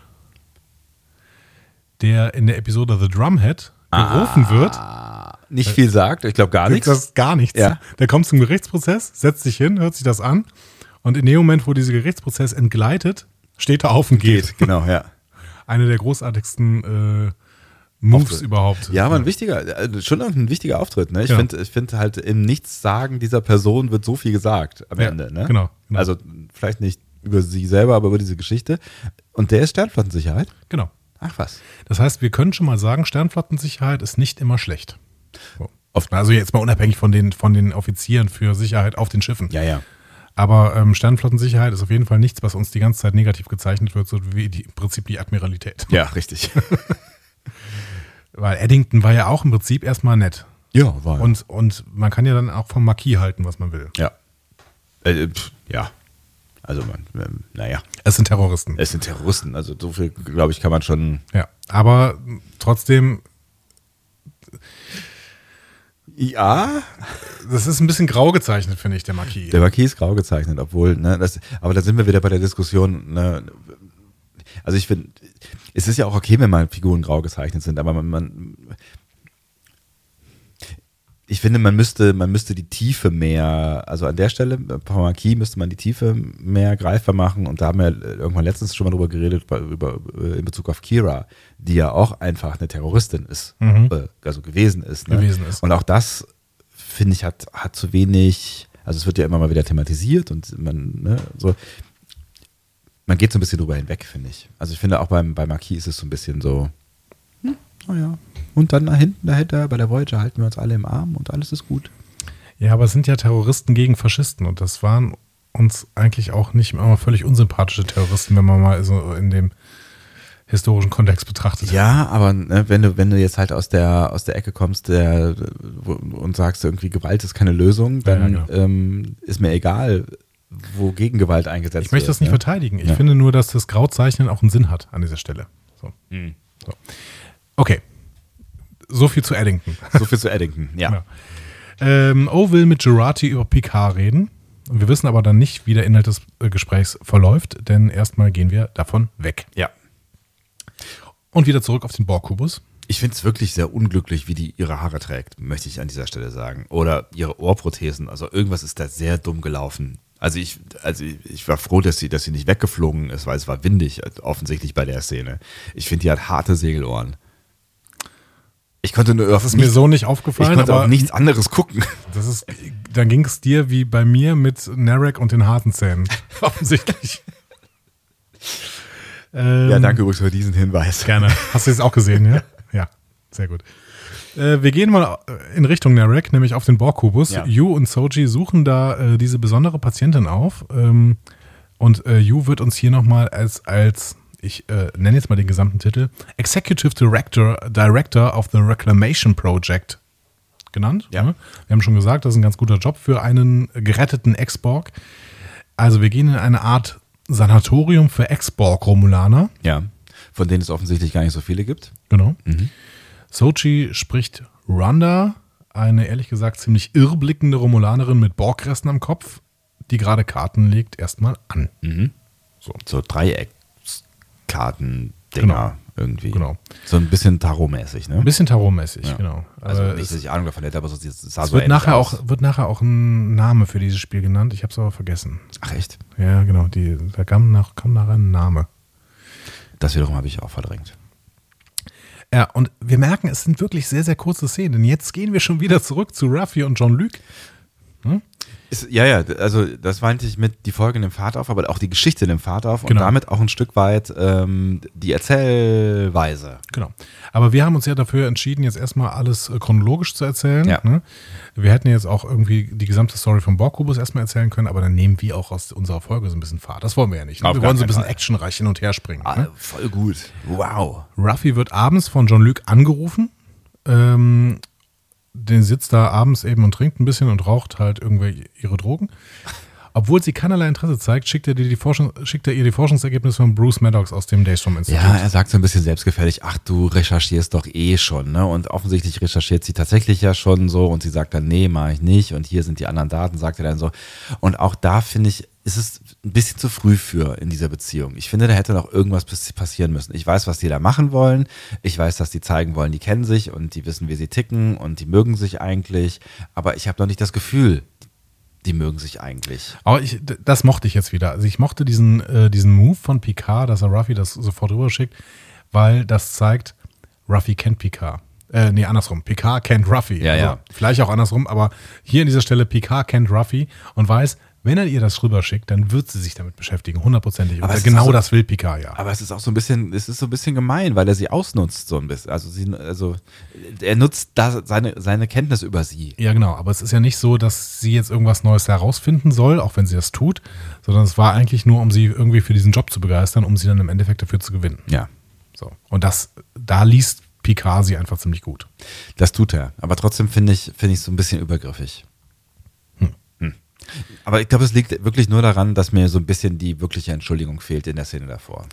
Wir kommen zum Höhepunkt der Folge. Das habe ich ja nie gehört.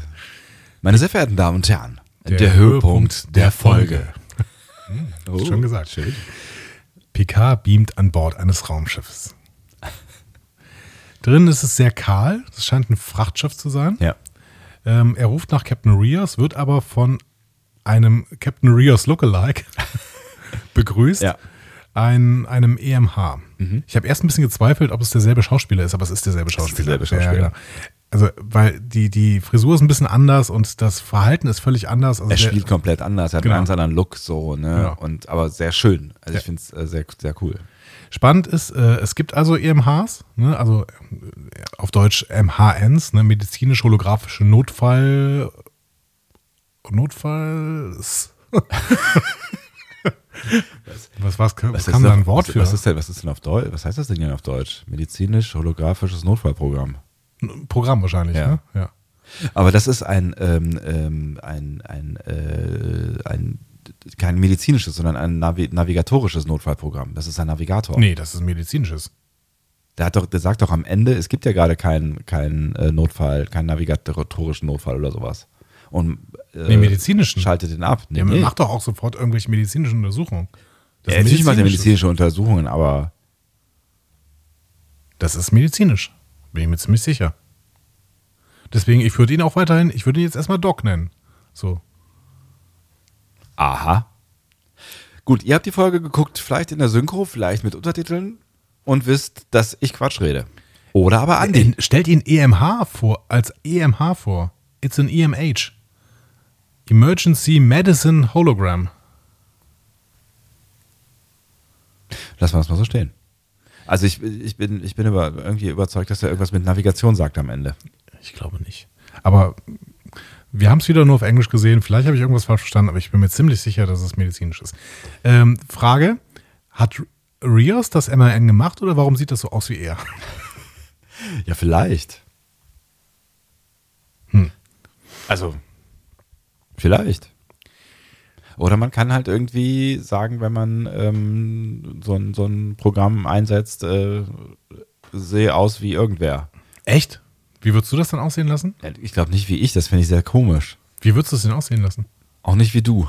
Wie würdest du es aussehen lassen? Ich habe keine Ahnung. Vielleicht, stell dich doch nicht weg von dieser Frage. vielleicht die, wie, Ich lehne mich mal zurück. Übrigens ein schönes T-Shirt, was du da anhast. Da ist eine Enterprise drauf. Die NCC 1701, ohne Buchstaben. Sehr hübsch. Ich, keine Ahnung, Andi, ich weiß nicht. Also am liebsten tatsächlich wie jemand, den ich nicht kenne, weil das ist ja irgendwie eine neue Person und es ist doch total dämlich. Frau oder Mann? Man kann kurz drüber nachdenken, ähm, ob ich lieber zu einer, zu einer Frau oder zu, zu einem Mann als Arzt gehe oder ob mir das Wumpe ist. Also meine Hausärztin ist eine Frau.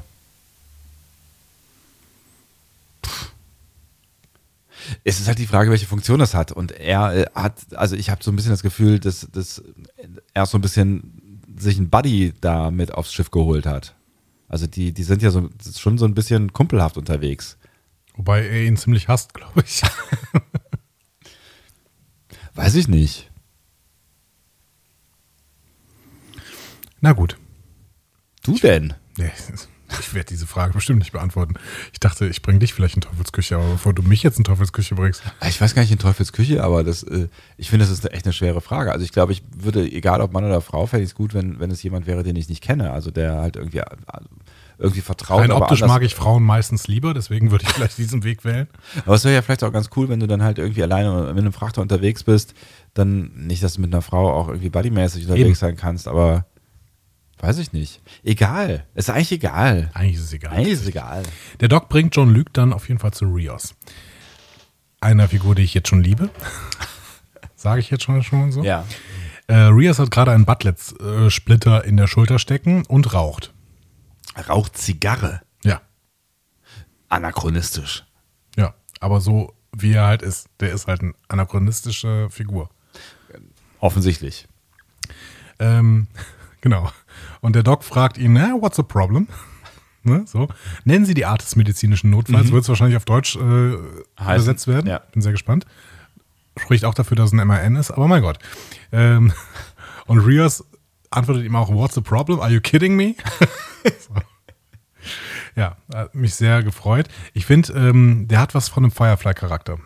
Ich weiß, ich glaube nicht von einem direkten Firefly-Charakter, also ich würde nicht sofort mit einem von diesen vergleichen. Ja, aber, Aber- du meinst, er passt da gut in Crew. Der würde, genau, den Ja. könntest du genauso auf die Firefly setzen, auf die Serenity Ja. und äh, es läuft so. Ja, ich weiß, was du meinst.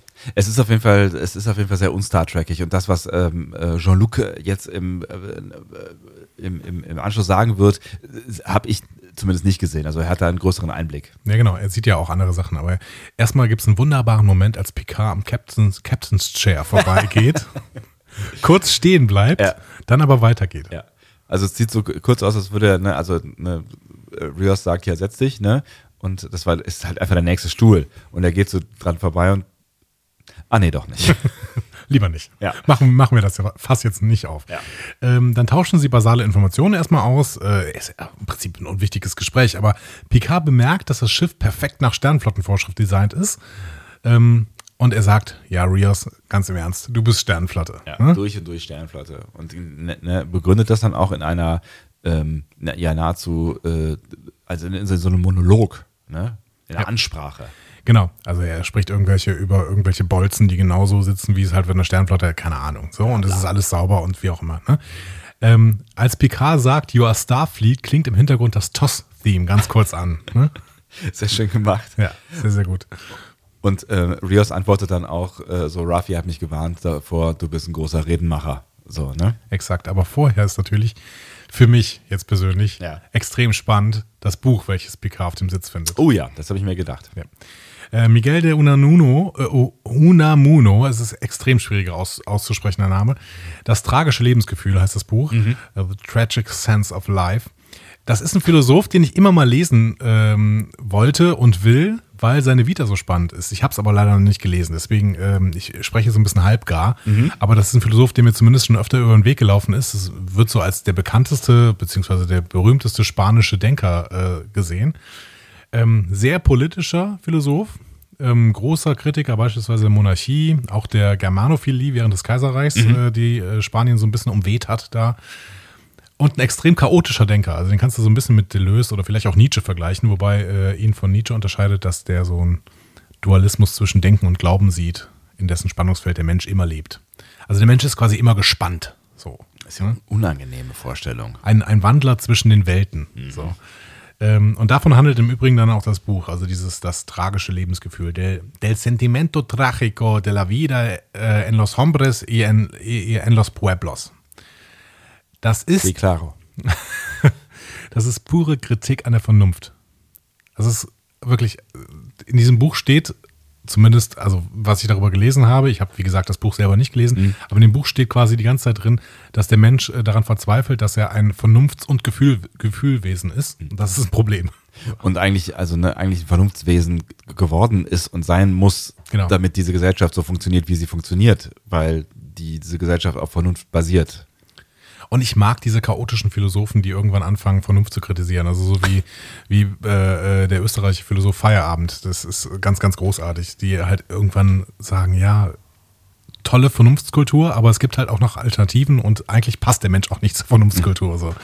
Äh, das heißt jetzt irgendwie nicht, dass man äh, Vernunft ablehnen sollte, so, aber ich finde ich find das philosophisch als total tollen Ansatz und ich würde gerne äh, Miguel de Unamuno mal lesen. Und ich habe irgendwie das Gefühl, dass die Figur Rios auch zu Unamuno passt.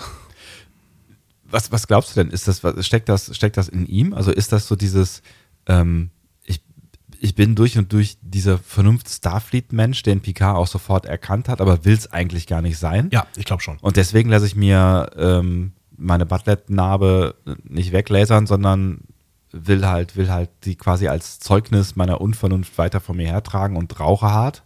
Ich glaube schon. Ich glaube, dass, dass äh, Rios genauso dargestellt wird, dass er halt ständig in diesem Spannungsfeld zwischen Vernunft, deren Wert er ja erkennt, und Gefühl, deren, äh, was ihn halt voll und ganz ausmacht, dass er dazwischen steht. Und dass das, also äh, Shaban wählt auch sowas nicht ähm, umsonst. Das hat einen, durchaus einen Grund, dass hier der Unamuno legt. Ja, Natürlich hat das einen Grund. Also ich meine, offensichtlich spielt er ja auch gerne mit, äh, mit Symbolen oder mit Büchern äh, als Symbol. ne? Das ist ja jetzt schon das zweite Mal, dass, ähm, dass quasi das Buch als Symbol eingesetzt und Nach dem Asimov getragen meinst du, der Nach dem Asimov, genau. Mhm. Und dem äh, mehr oder weniger passt ein Spruch dahinter. Ne? Ich äh, konnte noch nie was mit Science Fiction anfangen oder wie auch immer. Also ich nehme es mir mal für den Sommer vor, das Buch. Äh, ich habe es mir tatsächlich auch sofort mal gekauft Sehr gut.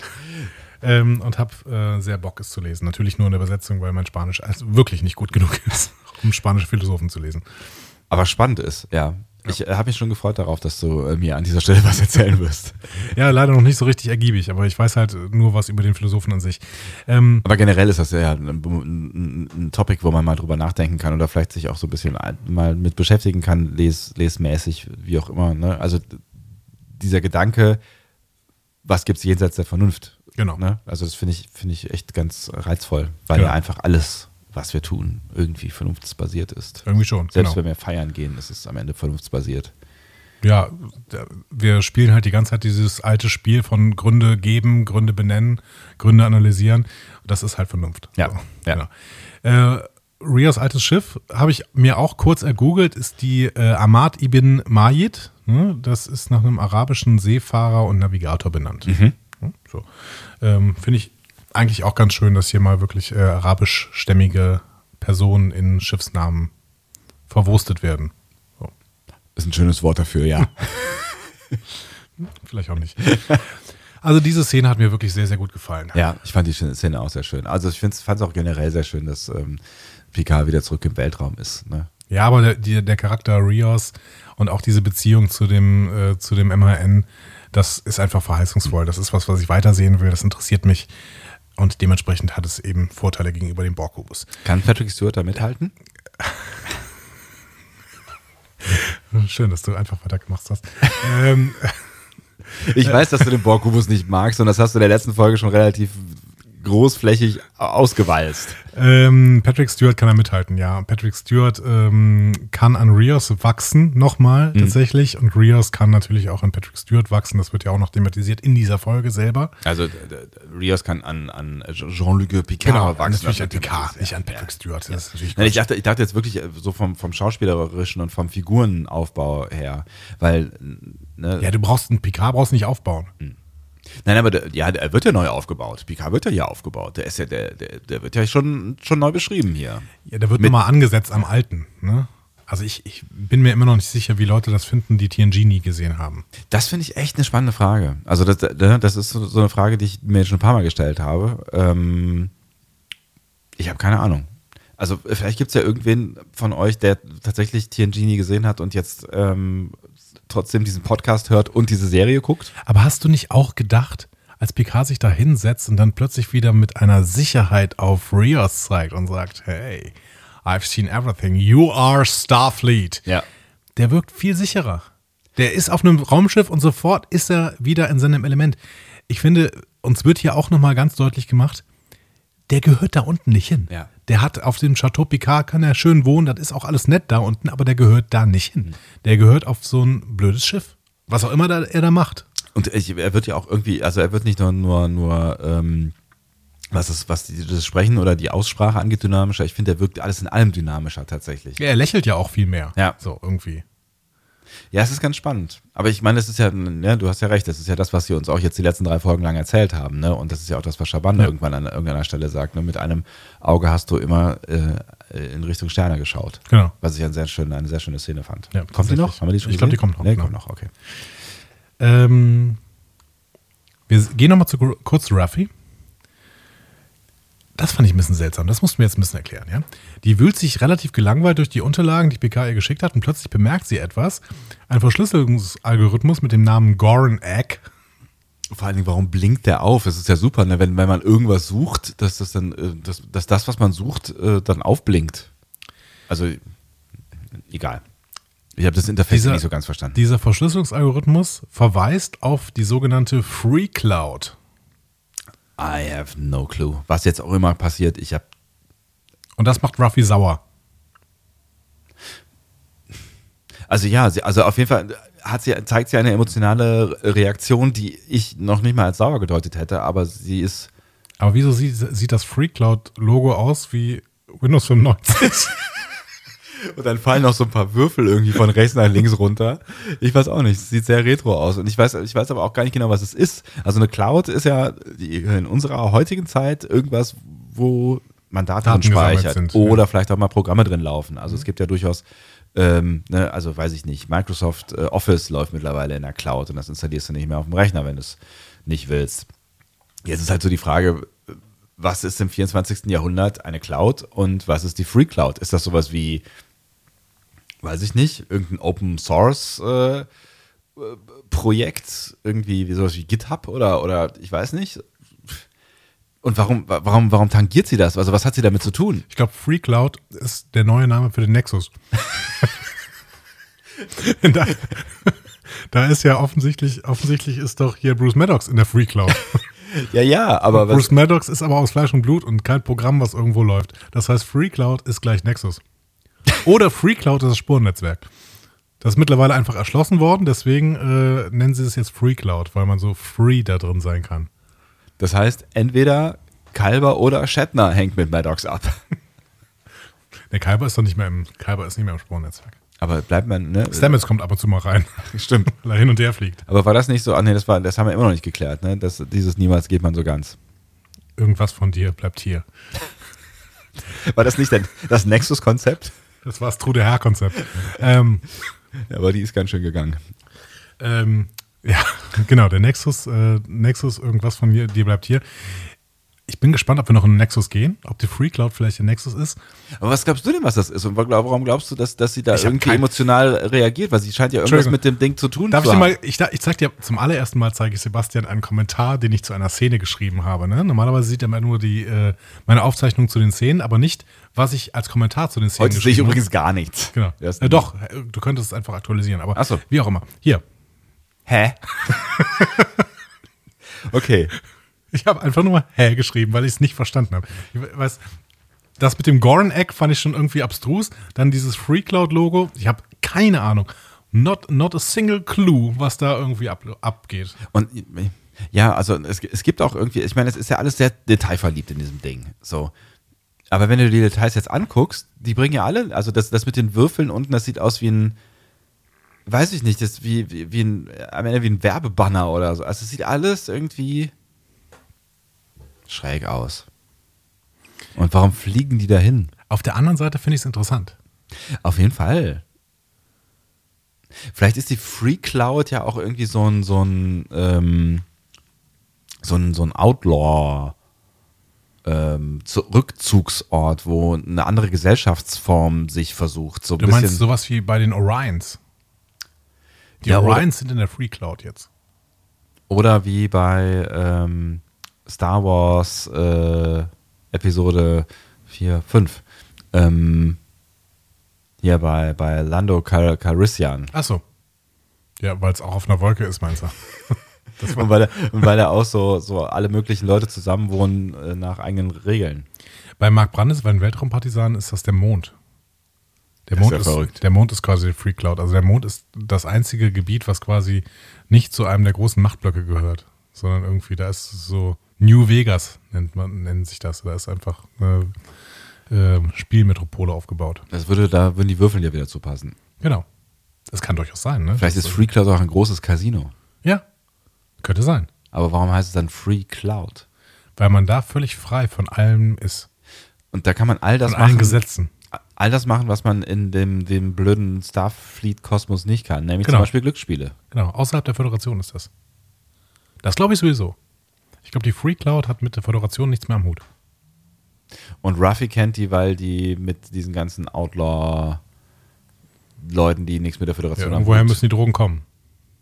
die wachsen Ach so, auf ihrem stimmt. Balkon. Stimmt.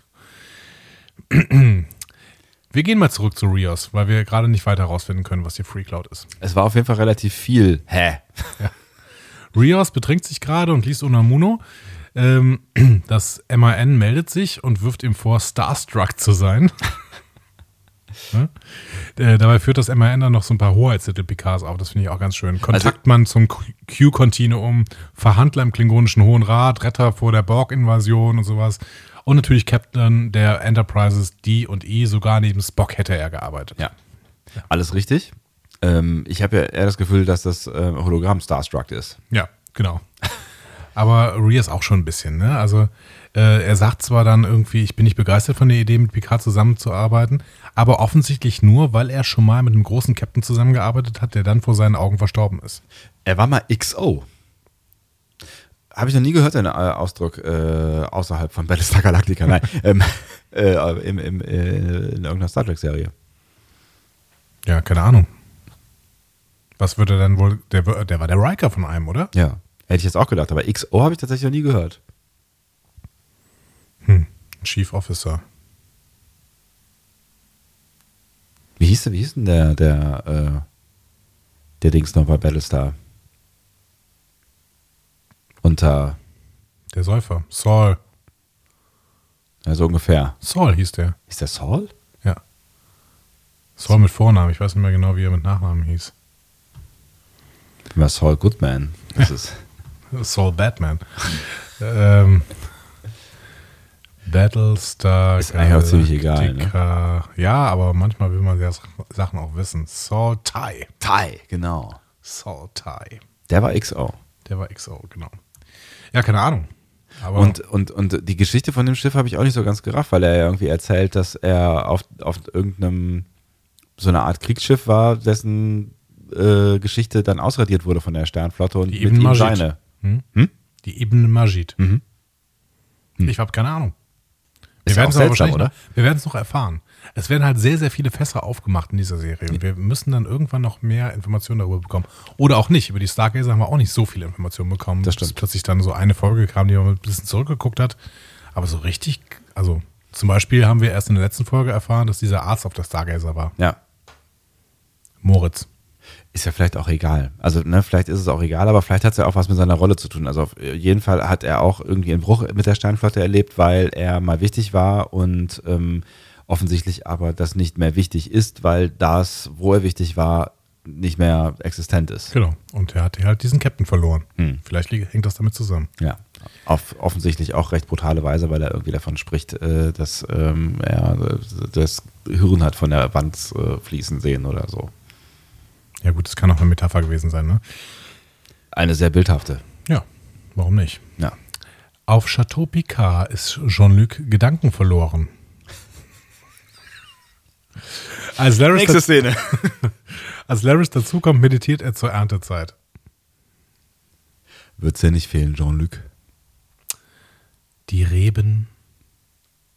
Der Duft. Der Morgentau. Ja. Auf den Trauben. Der Duft der reifen Trauben. Aber ich meine, Picard spricht hier schon das, was, das aus, worüber wir eben gesprochen haben. Der ja. spricht hier diese, diese Lebenslüge aus. Ne? Der, er gehört nicht auf das Chateau. Hat er nie ja. getan, gehört in den Weltraum. Laris erkennt das auch. Also. Ja, fertig. Szene, genau. Szene, Szene vorbei. Ja. Also wird nur mal gerade kurz erklärt, was wir eigentlich jetzt schon ein paar Mal, also ne, ein, ein, ein, ein, Narrativ, was jetzt schon mehrfach erzählt wurde, nochmal kurz zusammengefasst, bevor Exakt. es dann richtig losgeht. Aber trotzdem ist es irgendwie wichtig, weil es der Moment der Erkenntnis bei Jean-Luc selber war. Hm. Irgendwie. Also er kommt zurück aus dem Weltall und, oder ne, aus dem Orbit wahrscheinlich, ja. ne? Und ähm, stellt vielleicht auch dann nochmal mehr fest, als er wieder mit beiden Füßen auf dem Boden steht, dass das eigentlich gar nicht der Ort ist, wo er mit beiden Füßen fest auf dem Boden stehen möchte.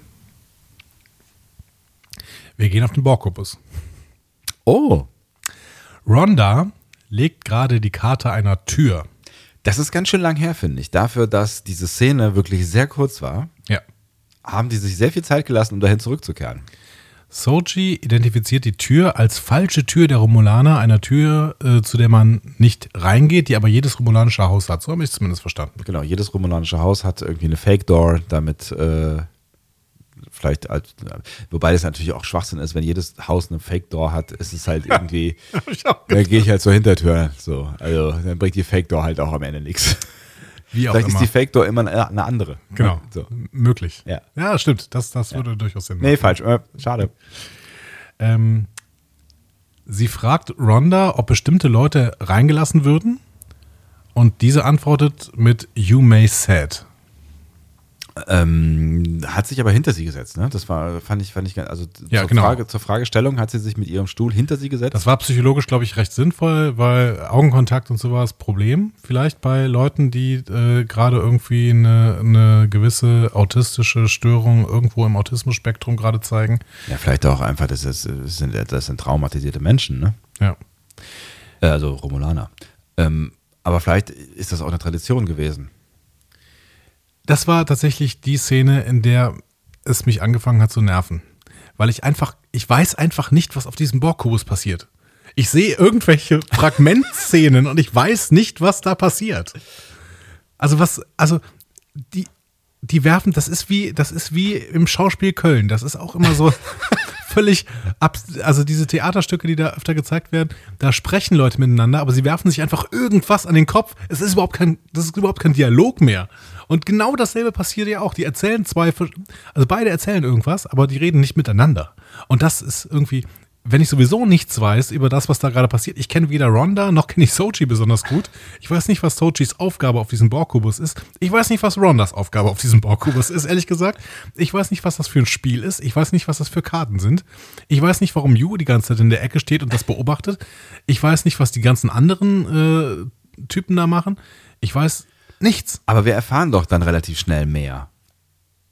Ja, aber nicht, also nicht in dieser Szene zum Nicht, Beispiel. nicht in dieser Szene. In dieser Szene erfahren wir relativ wenig. Also wir erfahren halt, vorher erfahren wir, dass ähm, äh, äh, Sochi irgendwie die Theorie hat, dass es irgendeine Art von Mythologie gibt, die ähm, Und Runner mag das Wort nicht. Ich, ich, glaube, äh, das habe ich, das habe ich zum Beispiel nicht, nicht hundertprozentig verstanden. Eine Mythologie, die Das sagt sie erst nachher, stimmt eigentlich. Nee, sie, nein, sie sagt es vorher noch schon in der Szene, an, in der äh, Yu ihr sagt, dass sie das Interview führen kann. Da sagt sie schon irgendwie, dass sie daran glaubt, dass es eine gemeinsame Mythologie der Romulaner, der Borg, ich habe keine Ahnung, weil in der nächsten, in der nächsten Erklärung, die irgendwann jetzt danach kommt, klingt das so, als hätten diese Handvoll Borg-Romulaner, die die einzigen sind, die offensichtlich ähm, assimiliert wurden von den Borg, selber eine gemeinsame Mythologie geschaffen. Aber das Schlimme ist ja, uns wird erzählt, dass Sochi selber nicht versteht, was sie da gerade erzählt, weil sie irgendwelche Ticks bekommt und dann nicht mehr weiß, warum sie darüber geredet hat. Das stimmt allerdings. Und Yu weiß es auch nicht. Und Rhonda kann es uns nicht erzählen, weil sie wahnsinnig ist. Niemand auf diesem Borgkubus kann uns überhaupt erzählen, was denn da passiert. Ich bin mir nicht sicher, ob die Autoren wissen, was da passiert oder einfach nur irgendwelche Szenen zeigen. Nein, ich, ich weiß, was du meinst. Ich weiß auch nicht, wo die Lösung liegen soll. Nein, also was, was die uns ja erzählen, also da- dazu müssten wir aber jetzt äh, die weiteren Szenen äh, vorwegnehmen. wir springen mal kurz zum Chateau Picard. Schaban packt dem gerade ein Lunchpaket, dann fällt ihm eine Aubergine runter und das war ein Glücksfall, denn äh, schießt gerade so ein Schuss durchs Zimmer. Schaban zieht Picard in sein Zimmer, während äh, Laris in ein anderes Zimmer geht und dann kommt es zum Kampf. Äh, Schaban und Laris als geübte Kämpfer beweisen sich, indem sie alle anderen umbringen. Picard bekommt auch einiges ab, schafft es aber ebenfalls einen Angreifer zu töten. Mit, äh, mit Pistolen, die alle irgendwie, oder mit Phasern, die alle irgendwie unter Tischen kleben. So. Ja, genau. Andauernd zieht irgendwer so einen Phaser auf unterm Tisch raus. Ja, Laris und Schaban haben offensichtlich dieses äh, Chateau komplett mit Waffen ausgestattet. Ja. Und Picard prügelt äh, in der ersten Szene irgendwie mit seinem Stock auf. ja, ein schöner Moment. Ähm, als sie gerade glauben, dass die Situation geklärt ist, äh, erscheint plötzlich ein weiterer Angreifer an der Tür, wird aber dann von hinten sofort erschossen und zwar von Gerati. Die eine Waffe in der Hand hat, von der ich nicht weiß, wie sie in ihrer Hand geraten ist, ehrlich gesagt. Der ist ein äh, Disruptor, der äh, offensichtlich vorher einem anderen Angreifer abgenommen worden ist. Ja, aber draußen, die waren noch alle drin. Nee, Gerati kommt aus dem Raum, in den Laris kurz reingelaufen ist. Um da Ach irgendwelche Leute zu killen. ah. Und ähm, Gerati hofft dann auch, dass dieser Disruptor auf Betäuben stand. Leider gibt es diese Einstellung aber bei Disruptoren gar nicht.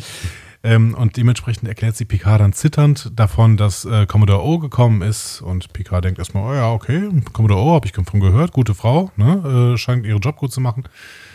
Ähm, Und parallel wecken Jaban und Laris den einzig überlebenden Angreifer auf, nämlich einen Romulaner, der schon ein bisschen wie Nero aus JJ Track aussieht, ehrlich gesagt. Das stimmt allerdings. Weißt du, was mir gerade auffällt? Was denn? Wann kommt denn eigentlich das Intro? Ach, wir haben es übersprungen, ne? Ja. Erinnerst du dich daran, dass ich was über das Intro erzählen wollte? Oder Ja, wir die lassen ganze Zeit das am? Ende machen. so, denn jetzt kommt diese, jetzt kommt diese gemischte Szene, über die du auch reden wolltest, Ja. nämlich diese ähm, zwei Gespräche, die ineinander geschnitten sind. Mhm. Einmal das auf Chateau Picard, wo Picard diesen Nero-Klon befragt, Ja. nach, nach Dash und nach Soji. Und auf dem Kubus, wo Soji versucht, mit Ronda zu reden. Die spricht die auf das Spiel und romulanische Mythologie an. Ronda hasst das Wort, die will es lieber die Nachrichten nennen. Und Soji findet das total geil. Die ist davon total begeistert. Boah, mega krass Nachrichten. Voll, Voll gut, voll. Das ja. ist genau das, was ich meinte mit Mythologie. So. Und dann sagt Rhonda, I know you. Rhonda kennt nämlich Sochi von Tomorrow. Ja. Hm? Und, Und damit das ist nicht diese Nachrichtensendung aus dem James Bond-Film gemeint. ne? es ist auch nicht Tomorrowland, dieses Festival in Belgien. Genau. Nein, es ist äh, zeitlich morgen. Sochi erzählt Rhonda dann, wie sie assimiliert wurde. Yu steht daneben und nimmt unsere Perspektive ein, nämlich von dem Typen, der überhaupt nichts versteht gerade. Sochi will dann von Rhonda wissen, was die Submatrix zusammenbrechen ließ. Woher sie das auch immer gerade weiß. Irgendwas ist da offensichtlich in ihr, wie wir wissen, wie sie aber nicht weiß, Ja. getriggert worden, was dann irgendeine Submatrix in ihr ausgelöst hat, die wiederum Rhonda fragen lässt, was denn die Submatrix zusammenbrechen ließ. So, und parallel befragt Picard diesen Nero-Klon, warum die Dash getötet haben und spricht ihn auf Soji an. Und dann gehen wir wieder zurück auf den Borkobus. Rhonda reagiert panisch. Welche Schwester bist du? Die, die stirbt oder die, die lebt? Du bist die, die lebt. Du bist die Zerstörerin. Und auch der Romulaner schreit es. Sie ist die Zerstörerin. Und dann begeht er Selbstmord, wobei er fast noch Schaban mitnimmt, also irgendwie seine Jacke bespuckt mit diesem komischen Explosionszeugs. Was ja gar nicht explodiert in dem Fall, sondern nur auflöst. Genau, irgendwie eine Säure oder so. Ja. Ne? Und auch Rhonda will Selbstmord begehen, wird aber dann von Soji davon abgehalten. Die Spielkarte bleibt liegen mit den beiden Schwestern drauf. Ne? Also Ja. dunkle Schwester und helle Schwester. Was soll das alles bedeuten? Das bedeutet zumindest, dass, ähm, dass da irgendwie ein größerer Zusammenhang besteht zwischen all dem. So viel wissen wir. Also alle in diesem Raum, also die assimilierten Romulaner, die möglicherweise einzig assimilierten Romulaner jemals, Nee, zumindest die zuletzt, äh, also das sind die letzten Assimilierten. Überhaupt. Ach so, und die haben ja, die haben die Borg kaputt gemacht, ne? Also so Ich dachte, ich, verstanden. dachte, der, ich dachte, der Virus von Janeway hätte die Borg kaputt gemacht.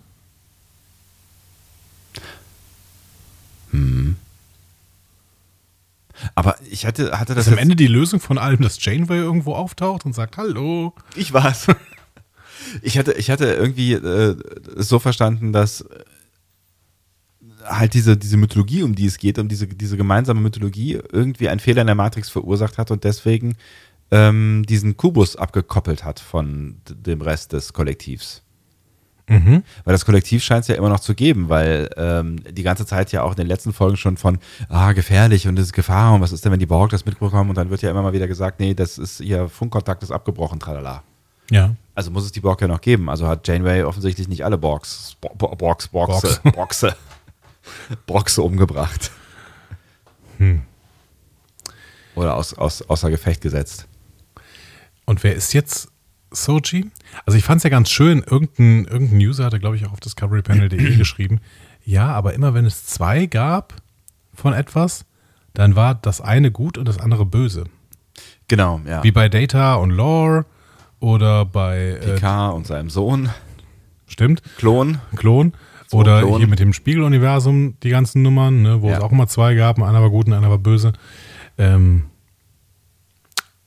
das wäre ja dann ja ein Hinweis, dass Star Trek offensichtlich auf diese Dualität steht. Hm? Wobei William T. Riker und Thomas Riker hat das da so gut funktioniert. Ja, im Prinzip auch Ja, im ein Prinzip bisschen. schon. Ne? Genau. Ja, und dann wäre vielleicht Sochi eine Böse, wenn Dash eine gute wäre. Oder aber die scheißen auf das Prinzip Okay. und kehren es genau deswegen um. Aber warum war denn die Karte hell und dunkel? Weil es die eine ist, die stirbt und die andere, die lebt. Licht und Schatten. Dunkelheit und Erleuchtung. Aber welches Problem haben denn die. Welches Problem haben die Romulaner mit den beiden Synth? Und warum sollte Maddox irgendwas programmieren, was böse ist? Na gut, Maddox war kein Sympath. In The Measure of a Man. Aber offensichtlich hat er sich ja gewandelt, hatten wir irgendwann mal festgehalten, sonst hätte Data nicht mit ihm zusammengearbeitet. Das war ja unsere Working Theory. Und dann hat irgendwer auf discoverypanel.de geschrieben, vielleicht hat Data gar nicht so richtig mit ihm zusammengearbeitet und äh, er hat sich einfach so einen Proton von Lore geholt und daraus die beiden geschaffen. Oder von Before. Nee, der war ja, der war ja unterentwickelt. Den haben sie ja sofort Kanon bereinigt. Ab in die Schublade mit dir. Sochi ist die Zerstörerin. Von was? Von den Borg? Warum, warum würden die Romulaner sie denn jagen? Von Romulus? Meinst du, die versuchen die Supernova irgendwie? Aber das würde ja keinen Sinn ergeben, weil die Jadwash eine jahrhundertalte, jahrhundertealte, Jahrtausende-alte Jahrtausende-alte Vereinigung ist, die ja offensichtlich schon seit Jahrtausenden was gegen synthetische Lebensformen hat. Oder uns wird tatsächlich die ähm, Borg Origin Story erzählt, dass die Romulaner in irgendeiner Frühphase, aber so früh sind die ja nicht, das ist Jahrtausende alt, so, so gab es auch keine Romulaner irgendwie. Dass die Aber irgendwie die- die Borg entwickelt haben oder so. Ja, die Theorie haben wir doch auch schon mal irgendwann. Haben wir die nicht letztes, letztes, letztes Jahr schon mal gehabt? Letzte Woche schon mal, schon mal irgendwie? Ich weiß es nicht. Mir kommt, kommt die auf jeden Fall bekannt vor. Aber warum ist dann Soji die, die Zerstörerin? Von Ja. was? Von Romulus. Das macht keinen Sinn. Das macht keinen Vom Sinn. Borg-Kollektiv. Macht auch keinen Sinn. Warum sollten sie sich dann aufregen? Die regen sich ja alle auf. Die sollten ja, die können ja, die können ja eher froh sein, dass sie vom Borg-Kollektiv getrennt worden sind, oder? Von der Welt. Die Welche ist Zerstörerin der Welt. Das wäre das wär Alex Kurtzman, Akiva Goldsman-Style. Wenn alles auf dem Spiel steht. Das gesamte denkende, fühlende Universum. Aber wir haben keine Michael Burnham. Wer soll's retten? Wir haben keine, wir haben keine Signale. Ja, hoffentlich wird das nicht irgend so ein metaphysischer Scheiß jetzt. Ich dachte, also ich hoffe auf eine, eine etwas handfeste Geschichte, weil bisher war sie einigermaßen handfest, bis halt auf. Rhonda. Help me, Rhonda. Ja, also ich habe da, ich habe da echt noch keine gute Theorie zu, ehrlich gesagt. Ich habe aber auch ehrlich gesagt noch nicht so richtig verstanden, was da, was da passiert ist mit, Weil es niemand verstanden hat. ja, mit diesem Außer und offensichtlich der dem- Jadwasch. Jajavasch. Wer kennt sie nicht? Die Grande Dame. Ich dachte eher an Jaja Binks. Egal. Oh Gott. Ähm, wir bleiben aber jetzt mal bei Soji. Soji ruft ihre Mutter an und fragt nach Dasht. Ihre Mutter, ich mache Anführungszeichen in die Luft, lügt sie offensichtlich an. Dabei fällt dann Soji in Schlaf. Oder sowas in der Richtung. Ja. Und als sie wieder aufwacht, klingelt Narek an der Tür. Und es ist nicht so ganz klar, ob da jetzt fünf Minuten vergangen sind oder eine Nacht. Oder sieben Tage. Ja. Er fragt sie auf jeden Fall, wie es ihr geht. Also kann eigentlich nicht so viel Zeit vergangen sein. Und Sochi sagt dann, ja, ich kann mir nicht erklären, woher ich die ganzen Sachen wusste, denn sie geht jetzt schon davon aus, dass Narek alles weiß, was auf diesem Borg-Kubus passiert. Der war ja eigentlich nicht da, oder? Es stimmt, genau. Okay. Also sie sagt dann, ja, ich kann mir nicht erklären, wo ich die ganzen Sachen wusste, die ich zu Rhonda gesagt habe. Ähm, zum Beispiel von der Shaynor, dem Schiff, welches als letztes assimiliert wurde, wo offensichtlich Rhonda drauf war. Sie kann es sich nur damit erklären, dass es irgendwo in den nicht geheimen Dokumenten stand. Als Reaktion sagt Narek zwar nicht, dass er ihr glaubt, aber dass er anfängt, sich in sie zu verlieben.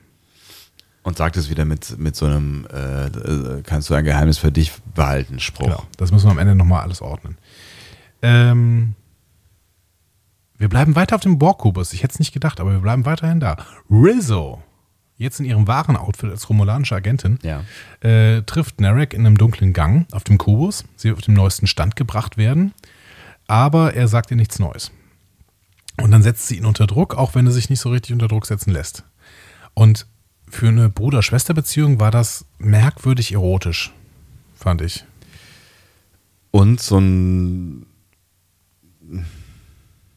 Ja, ich weiß, was du meinst. Weil sie ja auch gleich irgendwie an ihm schnuppert und irgendwie sagt, so, äh, ich. Äh, Du riechst nach ihr. ja, genau. Das ist gut bei diesen äh, Robotern, die haben Geruch. Ja, Ich glaube, sowas, sowas ungefähr sagt sie tatsächlich auch. Hochentwickelte Roboter, die Geruch haben. Ist es vielleicht dann am Ende hier ähm, so ein bisschen die äh, Cersei und äh, Dingsbums-Geschichte? Meinst du? Wer Meinst heißt du, das denn noch ist hier gleich? Jamie? Jamie, Meinst du, das ist genau. hier ein Bruder- Bruder-Schwester-Verhältnis? Meinst du, das äh, romulanische Inzest am Start? Ja. Ich weiß nicht, vielleicht ist es bei den Romulanern auch gang und gäbe, so wie bei den äh, Targaryens. Achso, ich dachte, bei denen in der Eifel. Was? Vielleicht leben Eifel auch Targaryens.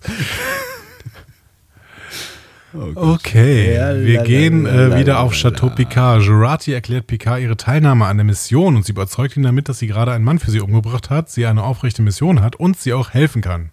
Das sind ihre drei Argumente. Das ist okay, finde ich. Das finde ich, find ich auch völlig legitim. Ja. Allerdings finde ich tatsächlich auch, also das, was, was dann gleich Ruffy sagen wird, ich habe schon auch kurz gedacht, so irgendwie, das ist die Frau, die äh, Commodore O erstmal alles erzählt hat und von der man am wenigsten weiß bisher, so in dieser ganzen, naja, nein, nicht am wenigsten, also, Ja. aber so richtig viel, außer dass sie, dass sie so ein bisschen, so ein bisschen introvertiert und, Genau. ne, also, Also ja, Rios beamt erstmal die beiden hoch und dann treffen, äh, treffen. Dann treffen sie auf Ruffy, die offensichtlich äh, Rios gesagt hat, gut, ich komme auch mit.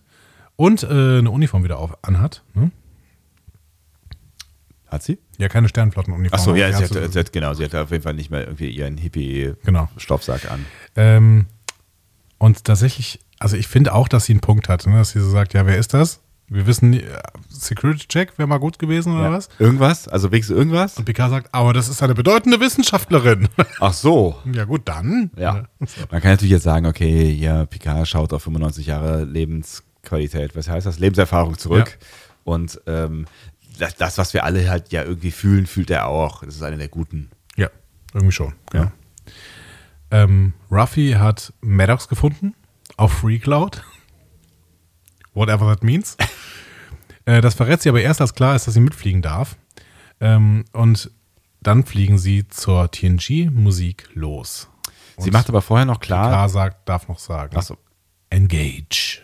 bevor wir dazu kommen, äh, noch um das, das ähm, Verhältnis klar zurück. Sie sagt aber auch ganz klar, ich äh, fliege nur mit euch, ich habe nur den gleichen Weg wie ihr. Ich will, äh, also sie hat irgendein eigenes Business auf Free Cloud und dann seid ihr auf euch alleine gestellt, wenn wir da sind. Also sie will jetzt, sie ist jetzt nicht quasi. So, so habe ich das nicht verstanden. Ich dachte, sie ist einfach nicht unter dem Kommando von Picard unterwegs, sondern sie ähm, hat, verfährt jetzt nach, also weil sie es so will.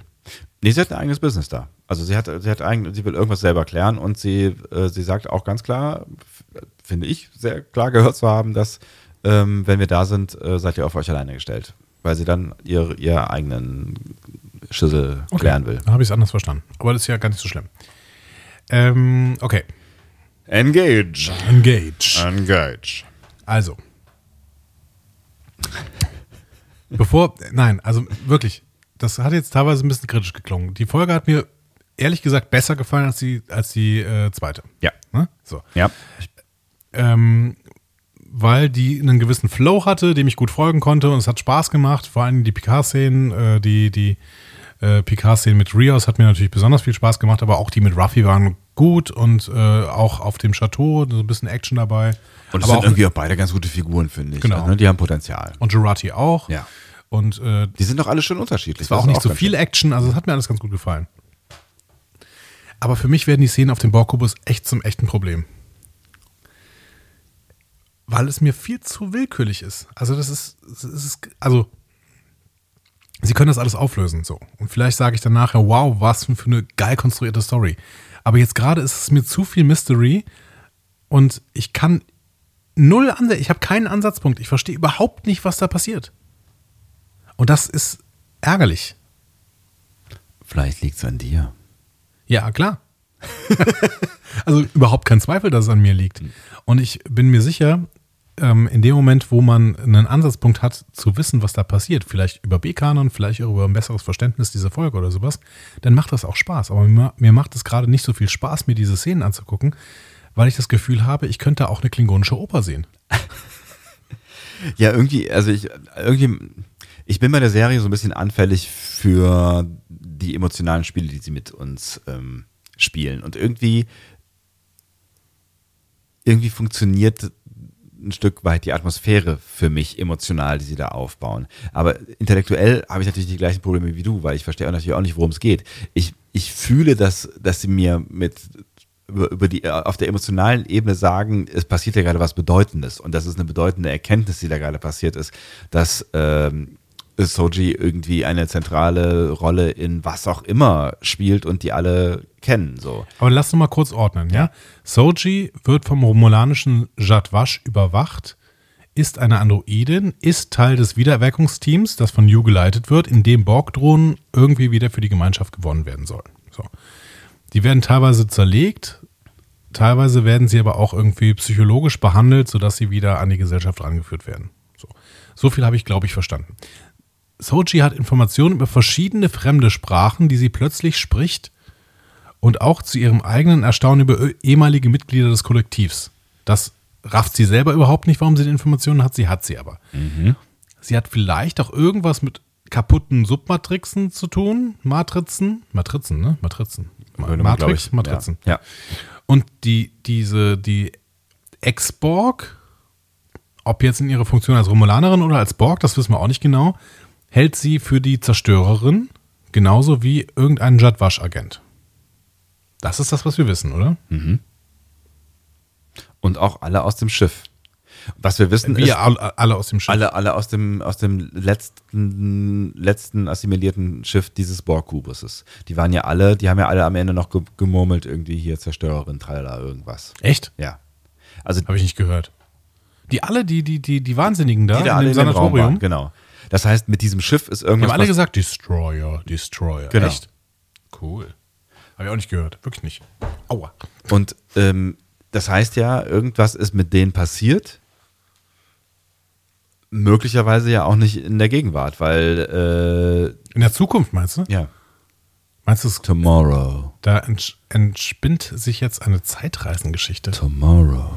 Tomorrow, tomorrow. Vielleicht wird ja noch irgendwas. Naja, gut, überlegen wir mal, was ist denn zerstört worden? Romulus ist zerstört worden Ja. und ähm, der Mars ist zerstört worden, also Teile Ja. des Marses der, ne? und, und äh, Utopia Planetia. Sie könnte natürlich die Zerstörerin des Mars sein. Das macht aber auch keinen Sinn, warum der Jadwash sie sie dann jagt.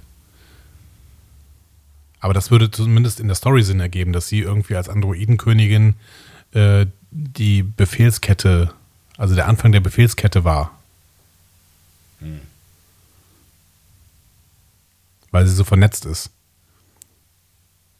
Vielleicht, weil sie ein neues Kollektiv schaffen. Mit den Androiden, die die Menschen schaffen, schaffen die Borg ein neues Kollektiv über die neue Borg Queen Soji. Sind die denn frei gewesen, die da ähm, in dieser Zelle? Also glaubst du, waren die noch kontrolliert irgendwie durch das Kollektiv oder waren die schon frei? Wer? Die da in Rhonda Zelle, und so? Rhonda und so, genau. Ich glaube, Randa und so waren also so, so halb frei. Die waren nicht mehr am Kollektiv, aber die äh, sind auch nicht komplett irgendwie bewusst, bewusst, bewusst. Punkt. Vielleicht ist Soji am Ende die Zerstörerin dieses Borg-Kubus. Aber wie? Das hast du ja eben schon mal vermutet, aber ich weiß noch nicht wie. Echt, habe ich? Hey, cool, gute Idee. ja, Das mit, dem Ahnung. Mars, das mit dem Mars kann ich mir viel besser erklären, dass die irgendwie die Programmierung gesetzt hat. Durch ein Netzwerk. Aber warum sollte sie den Mars zerstören wollen? Ja. Und warum sollten die Jadwash dagegen sein? Im Moment, die Jadwash sind dagegen, weil dann die Rettungsmission gestoppt wird. Aber das können die ja vorher nicht wissen. Oder? Doch. Also, was heißt denn vorher? Nachher. Die sind jetzt dagegen. Ach so, ja, die sind jetzt dagegen, stimmt. es macht alles noch nicht so richtig Sinn. Die Zerstörerin. Also man muss sagen, das war vielleicht manchmal auch eine Kritik, aber Discovery hat uns das mit den Spekulationen ein bisschen einfacher gemacht.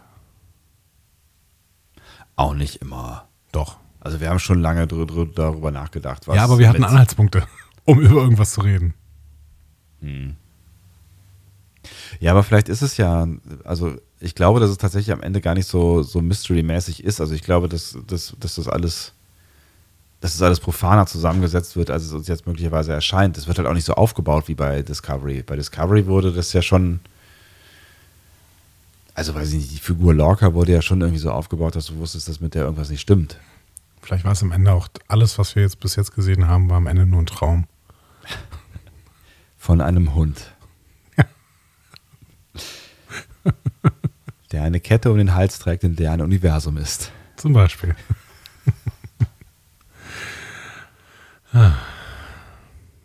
Ich weiß es auch nicht. Ich finde es auch irritierend. Ich weiß es auch nicht. Mich stört es noch nicht so sehr wie dich. Mich stört es, weil mich diese, also mich, mich würde das grundsätzlich nicht stören. Mich nerven halt einfach diese Szenen auf dem Kubus, weil ich einfach da nicht das Gefühl habe, dass ich irgendwas sehe, was ich auch nur annähernd verstehe. Und wie gesagt, ich gucke mir auch keine, äh, ich glaube zum Beispiel, Filme, die in Dar es Salaam gedreht worden sind, von der afrikanischen Filmförderung unterstützt worden sind und die komplett auf Kiswahili gedreht worden sind, haben bestimmt eine unglaubliche Qualität. So. Und trotzdem gucke ich es mir nicht an, wenn sie nicht synchronisiert sind, weil ich nichts davon verstehe. So.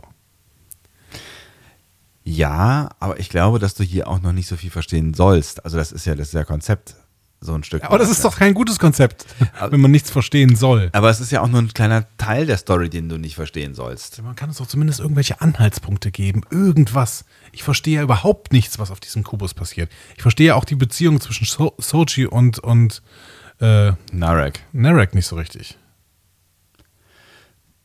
Naja gut, Narek soll sie offensichtlich aus irgendwelchen Gründen ausspionieren. Also ich meine, die, die Romulaner sind ja hinter ihr her, das hatten wir ja irgendwie in der letzten Folge versucht zu klären, hinter ihr her, weil sie an Maddox ran wollen. Aber ist das denn pure sexuelle Lust oder was? Aber ich meine, der macht, ihr, macht ihr die ganze Zeit, macht ihr die ganze Zeit deutlich, dass quasi, äh, dass er nichts verrät. So. Und sie ihm auch nicht. Ja gut, aber ja gut, das kann ich mir noch irgendwie erklären. Also ich will mich da jetzt auch nicht reinsteigern an der Stelle. Aber ich, ich verstehe einfach nicht, was auf diesem Borgkubus überhaupt passiert. Ich verstehe auch diese Forschungen nicht. Das, das finde ich halt schade so. Ja, das hätte man uns tatsächlich irgendwie erklären können. Also ich finde, das ist tatsächlich auch irgendwie unnötig, dass man, dass man das so, so im, äh, im Dunkeln lässt. Also, es ist ja, ne, das, was wir wissen, es ist ein von Romulanern betriebener ehemaliger Borg-Kubus, wo Borg auseinandergenommen werden zu Forschungszwecken. Aber warum genau und was mit denen gemacht wird, ja. ist nicht so richtig klar. Das finde ich halt schade. Ähm, und trotzdem, wie gesagt, ich bin positiver nach dieser Folge als nach der letzten, weil ja. die letzte Folge wirklich eine so starke Expositionsfolge war, dass ich gedacht habe, okay, nur Laberei ist schon schwierig. Und hier wirklich äh, Figuren eingeführt werden, bei denen ich denke, oh, das, die haben richtig Potenzial. Da habe ich richtig Bock, mit denen unterwegs zu sein. Ich habe Bock auf dem Schiff mit Rios, seinem MAN, Sochi, Raffi äh, und, und PK natürlich äh, wirklich unterwegs zu sein, mit denen ähm, Abenteuer zu erleben. Das ist cool. Ja, Sochi habe ich gesagt? Nein, Gerati meinte ich natürlich. Ach so, ja. ja. Aber Sochi ja. kommt da auch noch irgendwann hin. So. Wenn sie nicht böse ist. Ja, oder, oder sie ist böse und kommt dann trotzdem dahin. Also da habe ich schon Bock drauf. Ich habe da wirklich, wirklich Bock drauf, auf diese Geschichten und mit denen dann Abenteuer zu erleben. Aber das mit dem Borg-Kubus, das ist für mich gerade wirklich ein Problem. Es stört mich tatsächlich gerade noch nicht. Und ich war auch deutlich euphorischer nach dieser Folge als nach der letzten, weil es halt einfach eine Funktionsfolge ist. Du hast es gerade schon klar gemacht. Für mich ist das jetzt gerade die Folge gewesen, so dieses, jetzt geht's los. Jetzt, jetzt, ne, es, sie war ein bisschen schneller, sie war ein bisschen schneller geschnitten, es ist ein bisschen mehr passiert. Es sind, äh, wie du gerade schon gesagt hast, Figuren eingeführt worden, es ist ein bisschen mehr Dynamik drin, so, und das, ja, und es war natürlich auch Fanservice am Ende, ne, ne das, das Engage am Ende ob man das jetzt gebraucht hätte oder ob das schon zu viel ist, äh, I don't know. Aber am Ende habe ich mich gefreut und ähm, bin, bin irgendwie ganz selig aus der Folge rausgegangen. Also ich, ich habe sie sehr gerne geguckt. Ja, aber nochmal, also so ein, so ein Fanservice, den tue ich mir gerne an. Hm. Der ist ja, das ist ja keine Selbstzweckhaftigkeit hier. Nein, aber es, ist so die Frage, ob das, ob das authentisch äh, ist noch für die Figur, für die Figur, die mit all dem geboren. Also er hätte es vielleicht noch ein bisschen ironischer, selbstironischer machen können. Nee, nee, ich finde schon, dass es authentisch ist, weil er wusste, dass das von ihm, erwa- von ihm erwartet wird. Ich meine, die Rios guckt ihn so halb an, ist vielleicht ein bisschen starstruck, wie sein MAN ihm gesagt hat. Ähm, Raffi war schon mit ihm unterwegs, Jurati himmelt ihn so ein bisschen an. Der musste schon das sagen, weil a- jeder weiß, dass Picard jemand ist, der halt engaged sagt. Ja, es ist, es ist am Ende war es, also ich habe mich auch nicht daran gestört. Ich fand es im Gegensatz, ich fand es schön und wenn dann halt noch irgendwie der, der, der TNG-Soundtrack dazu passend äh, sich im Hintergrund aufbaut, also das ist dann schon, schon, schon, äh, ja, ein kleines feuchtes Auge hatte ich schon. Das ist schön. Ja. Also mein, insofern- mein Daumen geht ja, weiter nach oben. Meiner meiner auch definitiv. Ich kann total verstehen, ähm, wo dein Problem ist. Aber Und noch. umso schlimmer wird übrigens, wir haben jetzt dreimal den Daumen nach oben gegeben. Ja. Umso schlimmer wird, wenn die, die Auflösung von diesen ganzen Mysteries hier, wenn die die nicht richtig hinkriegen, dann wird's, dann wird's grausam. Dann wird's richtig grausam. Ja, da, aber dann war alles, was wir bis jetzt gesehen haben, nämlich völlig für die Katz. Und das wäre total schade. Aber jetzt, finde ich, sind wir an einem Punkt, wo es einfach mega spannend wird, weil das, ähm, ich habe es ja schon 10 oder 1000 Mal gesagt, das war jetzt für mich der Prolog. Und jetzt geht's halt los. So, und jetzt, ne, das waren, das waren, Figuren sind eingeführt, Story ist klar. Ähm, ne, also es ist quasi die, die, die, die Settings für die Heldenreise sind gesetzt. Jetzt werden die Segel gesetzt und los geht's. Und ab jetzt alles neu. So, und auch vor allen Dingen auch jetzt für uns ab jetzt alles neu. Wir können jetzt endlich wieder neue Folgen gucken. Ähm, und ich bin sehr, sehr gespannt, wohin uns diese Heldenreise jetzt führt, weil was die Geschichte von, von Picard und seiner Crew angeht, habe ich persönlich überhaupt gar keine Ahnung, was da jetzt passiert. Treffen die jetzt Maddox? Was ist Free Cloud? Äh, Ja. Was passiert, wenn sie Maddox treffen? Ist es wichtig? Ist, äh, treffen die am Ende Data? Gibt es den noch irgendwo? Ist Maddox hinter der Mars-Nummer? Oder gibt es wirklich eine. Also ab jetzt ist alles völlig random. So. Und ich habe, also völlig offen. Und ich habe überhaupt gar keine Ahnung, wie es weitergeht. Ja. Und insofern finde ich es doch gar nicht so schlimm, dass ich noch nicht verstanden habe, was im, in dem Borg-Kubus passiert. Weil ich weiß auch noch nicht genau, was mit den anderen passiert. Das ist richtig, genau, aber deswegen ist die Fallhöhe ja so hoch. Also ich meine, das ist jetzt keine Damon Lindelof-Serie, aber trotzdem könnte es am Ende sagen, vielleicht sagen sie uns am Ende, dass Picard die ganze Zeit schon tot war und das hat er alles, alles geträumt, weil er im Nexus ist oder so. Oder er ist ein Android. Weil er ausgetauscht wurde und Locutus immer noch äh, Borgkönig ist. Das ist, äh, das ist alles eine grausame Vorstellung. Nein, das wird nicht passieren. Wir werden aber äh, nächste Woche uns die nächste Episode angucken, dann in einem neuen Setting für uns. Äh, wir werden sie nämlich mit euch zusammen gucken. Also nicht mit euch zusammen, sondern also wir werden sie halt dann gucken, wenn sie in dem äh, Streaming-Netzwerk eures Vertrauens erscheint. Genau. ähm, und werden dann vermutlich in unserem, wenn ihr uns schon was länger kennt, altgewohnten Rhythmus erscheinen, was sowas bedeuten wird wie vielleicht am Sonntag, Ja. Nachmittag, Abend, vielleicht dann aber auch am Montag, Vormittag spätestens dann. Genau, wir müssen mal gucken, wir müssen mal gucken, wann wir dazu kommen. Wir wollen eigentlich sehr, sehr schnell dazu kommen. Ja. Aber ähm, wir haben noch keinen genauen Zeitplan gemacht. Ähm, was wir auch noch, glaube ich, ankündigen können, hattest du mal zumindest mal gesagt, dass wir irgendwie zur fünften Staffel mal, Fünften Folge, meinst zur du? fünften Folge, das Ganze mal live ins Netz hauen? Das können wir- wir- müssen wir mal gucken. Ob Genau, das müssen wir, hinhauen. also das war so eine Idee. Wür- Würde euch das überhaupt interessieren, wenn wir das dann irgendwie, weiß ich nicht, irgendwann sonntags oder sowas mal. Oder Samstagabend. Oder Samstagabend Ja, oder sowas. 20.15 Uhr. Schön zur besten Sendezeit. Genau, könnt ihr die Schön Tagesschau mal gucken. Popcorn und einer Tüte Chips. Ähm, ja, dass wir das, das einfach mal live streamen und ähm, ihr seid dabei und wir ignorieren euch. Oder so. Wie immer. Ja. Das wäre doch schön, Mensch. Das klingt doch super. Wir mal schauen. In zwei Wochen bin ich in Holland übrigens. Ah ja, stimmt, das hast du schon erzählt. Vielleicht nicht in zwei Wochen dann. Ja. Ja. Wir werden sehen. Wir werden sehen, ihr, kennt das, wenn, ihr- wenn ihr das kennt, dann kennt ihr das. Unser Podcast ist im äh, Fluss. Genau. Wie wird die nächste Folge heißen? Die von äh, Jonathan Frakes verantwortet wird als äh, verantwortlicher Regieführer. Absolute Candor. Absolute Candor. Was ist Candor? Ist das ein Candor, Name? Das ist ein, ist ein Planet, glaube ich, ne? Ist das ein Planet? Candor. Und dann tippten sie beide Candor, die Aufrichtigkeit, Freimütigkeit, Objektivität oder Offenheit. Candor Music Inc. Geschäft in Delaware, New York. Aber das würde ja so Wird das geschrieben? äh, C-A-N-D-O-R.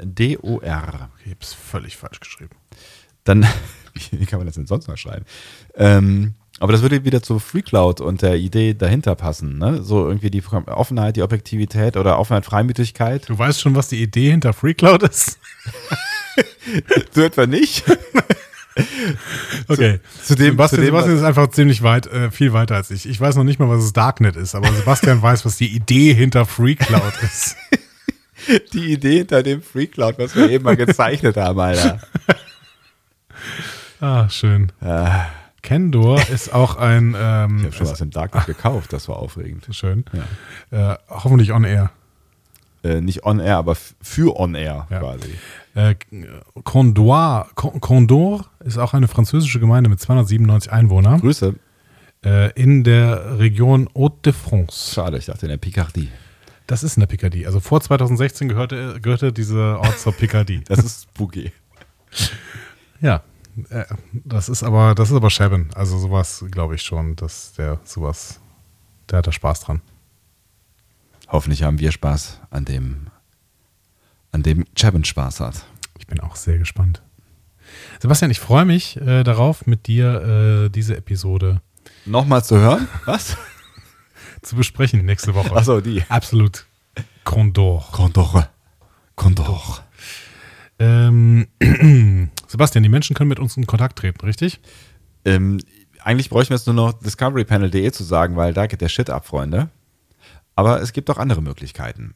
Diskussionen zu folgen findet ihr auf discoverypanel.de oder sprecht eine Nachricht auf den Discovery Panel Anrufbeantworter unter 02291 ukta uk 2 Unter der 02291 ukta uk 2 erreicht ihr uns auch per WhatsApp. Außerdem gibt es uns auch bei Instagram unter Discovery Panel, bei Twitter unter Panel Discovery und bei Facebook unter Discovery Podcast. Wir freuen uns über eure Nachrichten und über eure Kommentare. Und alle anderen auch. Und das ist nicht gelogen. Stimmt. Ah, das war sehr schön. Jetzt haben wir 23.06 Uhr und ich muss irgendwie noch den Weg nach Hause finden. Aber immerhin keinen Parkplatz suchen, weil du hast einen Parkplatz vor deiner Tür. Das ist richtig, mindestens einen. Naja, also du hast eigentlich keine Straße vor deiner Tür. Wenn man, also Ich habe keine Straße vor meiner das- Tür, das ist richtig. Das ist sehr euphemistisch, das Straße zu nennen. Ja. Es ist, es ist laut. Übrigens, Was? die Gemeinde, ich habe letztens mit der Gemeinde gesprochen, Ja. ne, weil, ähm, Kann man mit der Gemeinde sprechen? ja, also, Also ist die Gemeinde, seid ihr nicht die Gemeinde? kurz, kurzer Einblick in mein Leben, ja. Also, Oh. wenn es stark regnet, läuft Wasser auf mein Grundstück, in meine Garage, was uncool ist. Deswegen habe ich mit der Gemeinde gesprochen, ob sie da nicht vielleicht einen Bordstein hinmachen könnten. Und die Antwort der Gemeinde war, nein, denn das ist keine Straße. Dann habe ich, hab ich halt geantwortet, aber es fahren Autos und Schulbusse darauf. ja, das ist aber keine Straße, sondern eine nur so Straße. Eine nur so Straße? Ernsthaft? Das war der Originalterminus. Eine nur so Straße. Und deswegen könnte man keine Bordsteine setzen. Vielleicht kann man ja einen nur so Bordstein setzen. Das ist mir nicht eingefallen. Das hätte ich auch sagen können. Das ist wie im Anhalter der Galaxie. Was? Veranhalter durch die Galax Galaxie. Galaxis.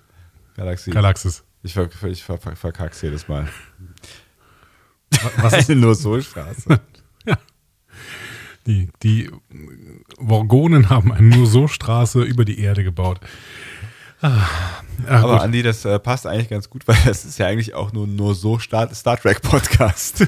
nur so. Das ist auch ein schöner Untertitel. Ja. Die nächste Auskopplung für Lower Decks. Der nur so Podcast.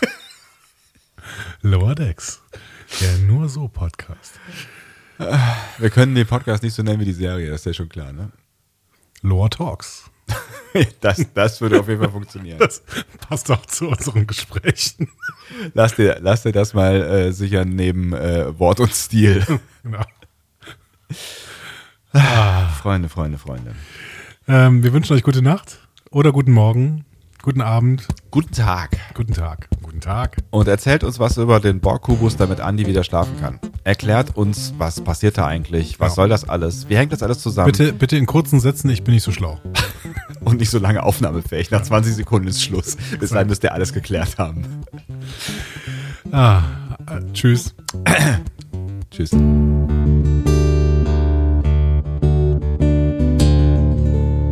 Mehr Star Trek Podcasts findet ihr auf discoverypanel.de.